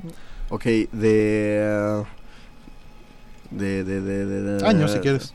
Ok, de, hablemos década de los 90. Década de Ya los que, 90. que el, que el 8 bits empe- empezó a ser sustituido por el de 16. Mira, cuando iba creciendo en esa época, lo que más me gustaba era este Darkstalkers, ¿no? Por la Ah, animación, Strider, un poquito antes, y si te vas más al, al final de esa época, ya era este... oh, vamos, hoy en día sería Dodonpachi, de esa época en particular, pero en aquel entonces, pues me gustaba mucho Virtua Fighter. Ok. Y Daytona. Y Daytona. Y eh, pues de los más recientes, así de, Pues de lo que- último que salió ya en... Es que ya 2000 es, pues es, es Marvel Capcom 2, ¿no? En, en particular hay ya muy, muy poquitas cosas. El 2. El 2. Sí, es que veo que muchos fans de Marvel contra Capcom tienen un particular interés por el segundo. Eh, Es, es muy popular, pero también por la mezcla de, de personajes, ¿no? Cierto. Este, Sí, yo soy malísimo en Marvel Capcom, eh, tengo que, que- que decirlo, pero siempre me atrae mucho. Sin embargo, tiene esta mezcolanza muy estilo de Mugen. Los, Si tú te pones a verlo en detalle, las proporciones no corresponden, tampoco los estilos artísticos, y a veces están mal machadas las resoluciones de los personajes, están escaladas incorrectamente. Yo sé... Ah, perdón, Gabo. Gabo. No, no, eh, rápido, que también algo que siempre ha tenido Marvel contra Capcom es el estilo gráfico, el arte detrás Ah. de todos estos juegos. A mí personalmente es de lo que más me atraía a jugarlo. Es un cómic que puedes manejar. Exacto, sí. Muy bonito. Además, ese, ese arte tan con líneas tan puras, Exacto. ¿no? Es- me gusta muchísimo. sí. Ahora, seguramente muchos de, de tus seguidores que, que se sumaron a este calabozo, a ver, ya conozcan la historia, pero también está este nuevo público que estás generando, que te va a buscar después de esto, que es el que, eh, que son los tres que nos oyen a nosotros. No, no es cierto, amigos, son, son bastantes, agradecemos muchísimo, pero, eh, y a partir de qué momento dijiste, voy a sacarles las tripas a estos aparatos para, para dominarlos a todos. Pues mira, fue, fue algo curioso. Eh, mi hermano se iba a casar hace ya un rato y dijo, pues la mayoría de nuestros amigos no baila, no toma. eh, ¿Y qué van a hacer en mi boda? Entonces, ¿por qué no compramos una, una máquina? Dije, estás loco. Total, compró la máquina, llegó con la máquina a, a su casa. Este, la mujer pues le dio permiso, mi cuñada, pero eh, pues era un, un desastre la máquina. Era un gabinete de estos Taken genéricos hechos en México de, de aglomerado, eh, dañado por agua, este, muy barato, ¿no? Pero pues lo reconstruimos, nos pusimos, él, él es muy capaz en, en- en todas estas manualidades, yo soy malo, de hecho en electrónica también era, sigo siendo malo, sigo aprendiendo mucho, este, y pues le eché la mano, nos pusimos a leer, a leer, a leer, a leer, a leer, hasta Órale. que pues la echamos a andar, ¿no? Y le empezamos a levantar todo, y, y fue este hardware en particular, CPC2, que me llamó mucho la atención, eh, porque hay muchos juegos, y es, es muy bonito, viene en, un- en una cápsula de plástico, ¿no? Este, pero tiene una particularidad, el hardware eh, se suicida. ¿Por qué? Porque adentro de esta, de esta placa hay un procesador que tiene memoria RAM, y esa memoria RAM no es memoria estática, es memoria dinámica. En cualquier momento, si tú quitas el poder, se pierde la información que está ahí. Pero todo el código del juego está cifrado, es decir, tiene un password. Y si ese password no existe, el juego no funciona. Y el password está guardado en una memoria adentro del procesador. Y tiene una batería que mantiene vivo el procesador y los ha mantenido vivos durante 30 años. Si la batería se pierde, el juego deja de funcionar por completo. ¿Ok? Y mm, un juego, un particularmente Marvel vs. Capcom, me dejó de funcionar después de cambiar la pila por un error que cometí. Y no había manera de revivirlo más que haciéndolo pirata, convirtiendo las ROMs y haciendo un hack que desarrolló un grupo súper inteligente de, de personas durante muchos años. No, bueno, fueron varios grupos. Pero hace unos años tuve la fortuna de participar, de participar este, con un español, con Eduardo Cruz. Este, yo nada más lo ayudé, no fui quien llevó el proyecto. Y ya logramos revivir estas placas con el proceso original, muy similar al original del que hacía Capcom. Lo que él hizo, si les interesa, fue agarrar un, ese chip, quitarle las capas de arriba con, con láser y con ácido, tomarle fotos con un microscopio electrónico o de este, microscopía de mineralogía, rentándolo, con esas fotos ver cómo estaba el silicio armado, reconstruir el circuito, encontrar cómo funcionaba, ver cómo se metía la información de los datos, porque tienes que hacer cierta forma de toquidos, algo así como decirle al chip 3, 2, 1, 3, te van los datos y luego los cierras otra vez y ya se le pueden volver a meter las, las llaves. Qué belleza. ¿Quién es este? Eh, dijiste Carlos... Eduardo Cruz. Eduardo Cruz, perdón. ¿Qui- ¿Quién es Eduardo Cruz? Perdón. Mm, Es, es una persona que empezó a hacer esto hace seis años. Él también, como yo, es ingeniero en software, no sabe nada de hardware, pero le pasó lo mismo. Fue suficientemente necio y se empezó a meter en esto. Eso. Y yo, como había estado haciendo software para tratar de ayudar en eso, me contactó y estuvimos trabajando, en ir y venir, mandándonos cosas y, y con otra persona, un, un- un este, una persona de Australia, Ian Cort. Estuvimos haciendo eso y pues ya publicamos esto, públicamente lo hicimos este pues en, en software libre, ¿no? Para que no, no se utilizara con fines de, de- de lucro, ¿no? Porque era muy probable que se utilizara para piratería, para estar haciendo cosas, ¿no? O sea, te tienes que volver un autodidacta si eh, empiezas a, a volverte parte de este mundo. Sí, pero obviamente ya nosotros ya damos una fórmula que agarras, compras un Arduino Nano de que vale 100 pesos, Ujú. 60 pesos, le metes nuestro código y, y la revives y ya ni siquiera necesitas usar la batería. Bueno, es, es como una especie de arqueología. también. Bueno, no, Es no, puedo dejar de, de pensar en... No, es que sí es... y- Más divertido que el juego. Y de hecho así se De hecho, me la paso más en estas cosas que jugando, desgraciadamente. Porque eh, estoy en varios proyectos de preservación de floppies, de este, programar una, una herramienta que se llama la Suite 240p, que es para eh, calibrar televisiones y utilizar PBMs y tener las señales de las consolas originales en su formato más puro posible, en la mejor calidad. Calibrar que esté bien la geometría, que los colores estén en los niveles correctos de balance, ¿no? Eh, y otras cosas, pues traducción de juegos o eh, varias cosas así, pues he estado haciendo con los años y sí me la paso más en eso que jugando. Ya llegamos, ya se rompió récord histórico resistente, 74 mil personas en nuestra transmisión de Facebook Live. Hay que agregarle algo más al arcón. Bueno, hasta ahora lleva- debe llevar siete objetos, el arcón ñoño.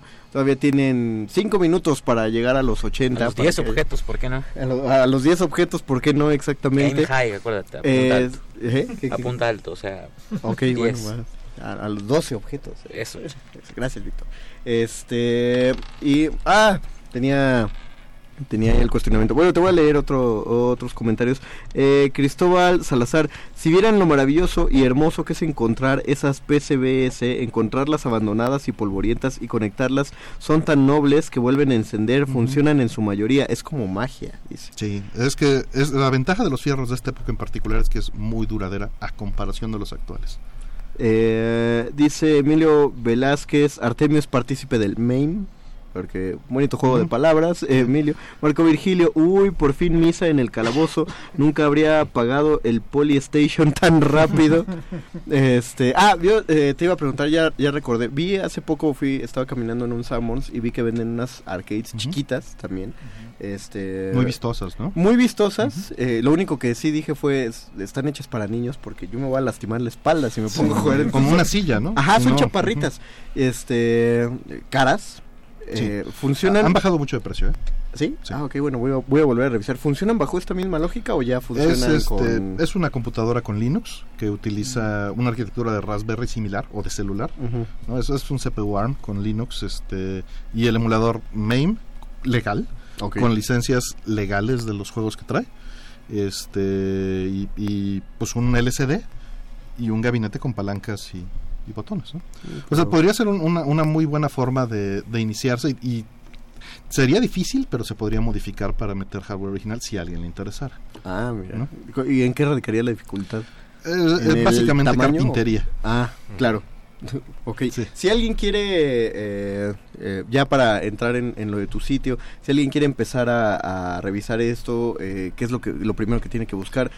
Repite dónde te encontramos para que... A, a mí me encuentran en Twitter principalmente, Artemio, o en Facebook Diagonal Artemio, es este, la forma más fácil. Pero para preguntas en particular de esto que suelen ser más extensas, sí les pediría que entraran a los foros de Arcades MX para que les pueda responder igual de manera extensa y más este, personal.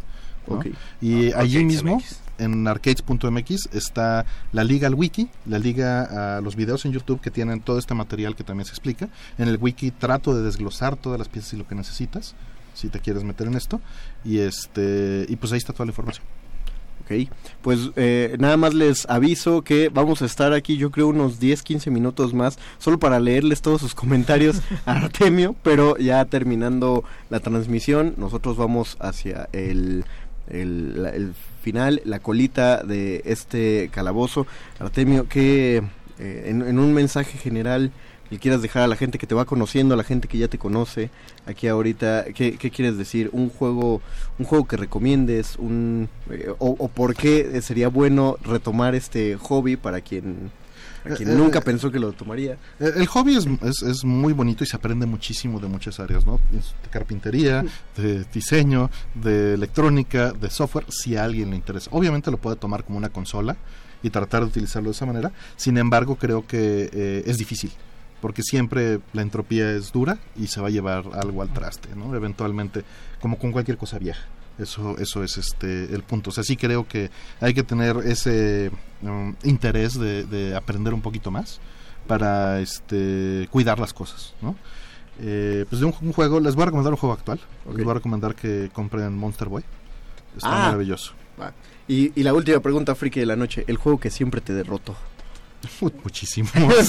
Muchísimos. Sigo, bueno. sigo con Battle Garega, todavía no lo paso. Ah, ve. Ok, pero bueno, hay, hay muchos. Eso fue adecuado. Pues eso fue el calabozo de esta noche. Vamos a seguir tantito en el Facebook Live para checar sus comentarios. Llegamos hasta 74. Eso se lo vamos a decir a arroba Benistófeles. Gracias Andrés Ramírez en operación técnica. Muchas gracias Lalo Luis que estuviste en la producción. Gracias Paquito de Pavuro. No, gracias, gracias, gracias a Temio. Gracias Gabo. muchas gracias por invitarnos. Gracias Perro Castañeda. Muchísimas gracias, Víctor. Muchísimas gracias, Don John Master. Gracias Artemio de nuevo Gracias a por haber estado aquí. Nos escuchamos la próxima semana a las 10 de la noche. Recuerden, todavía mañana hay más resistencia modulada a las 8 de la noche. Se despide el Union Master, el Mago Conde. Hasta la próxima.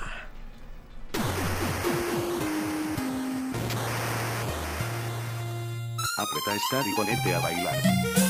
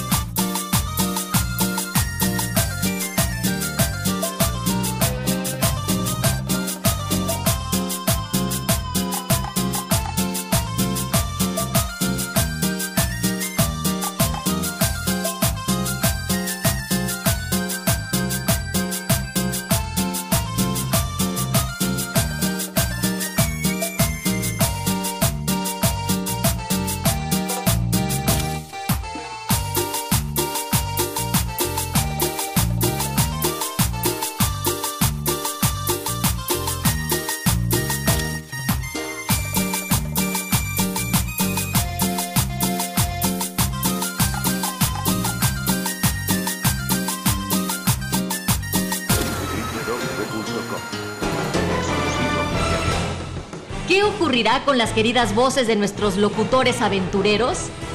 Averígüenlo en la próxima emisión de El Calabozo de los Vírgenes. El Calabozo de los Vírgenes.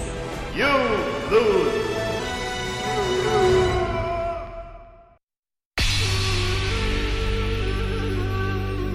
Por siglos nos hemos hecho escuchar. Nacimos como parte de esa inmensa mayoría. Hablar, Escuchar. debatir, proponer, cuestionar. Está en nuestra naturaleza. Instrumentos de conciencia de nuestro Usamos el sonido porque atraviesa obstáculos. Muros, fronteras. Nosotros somos la resistencia.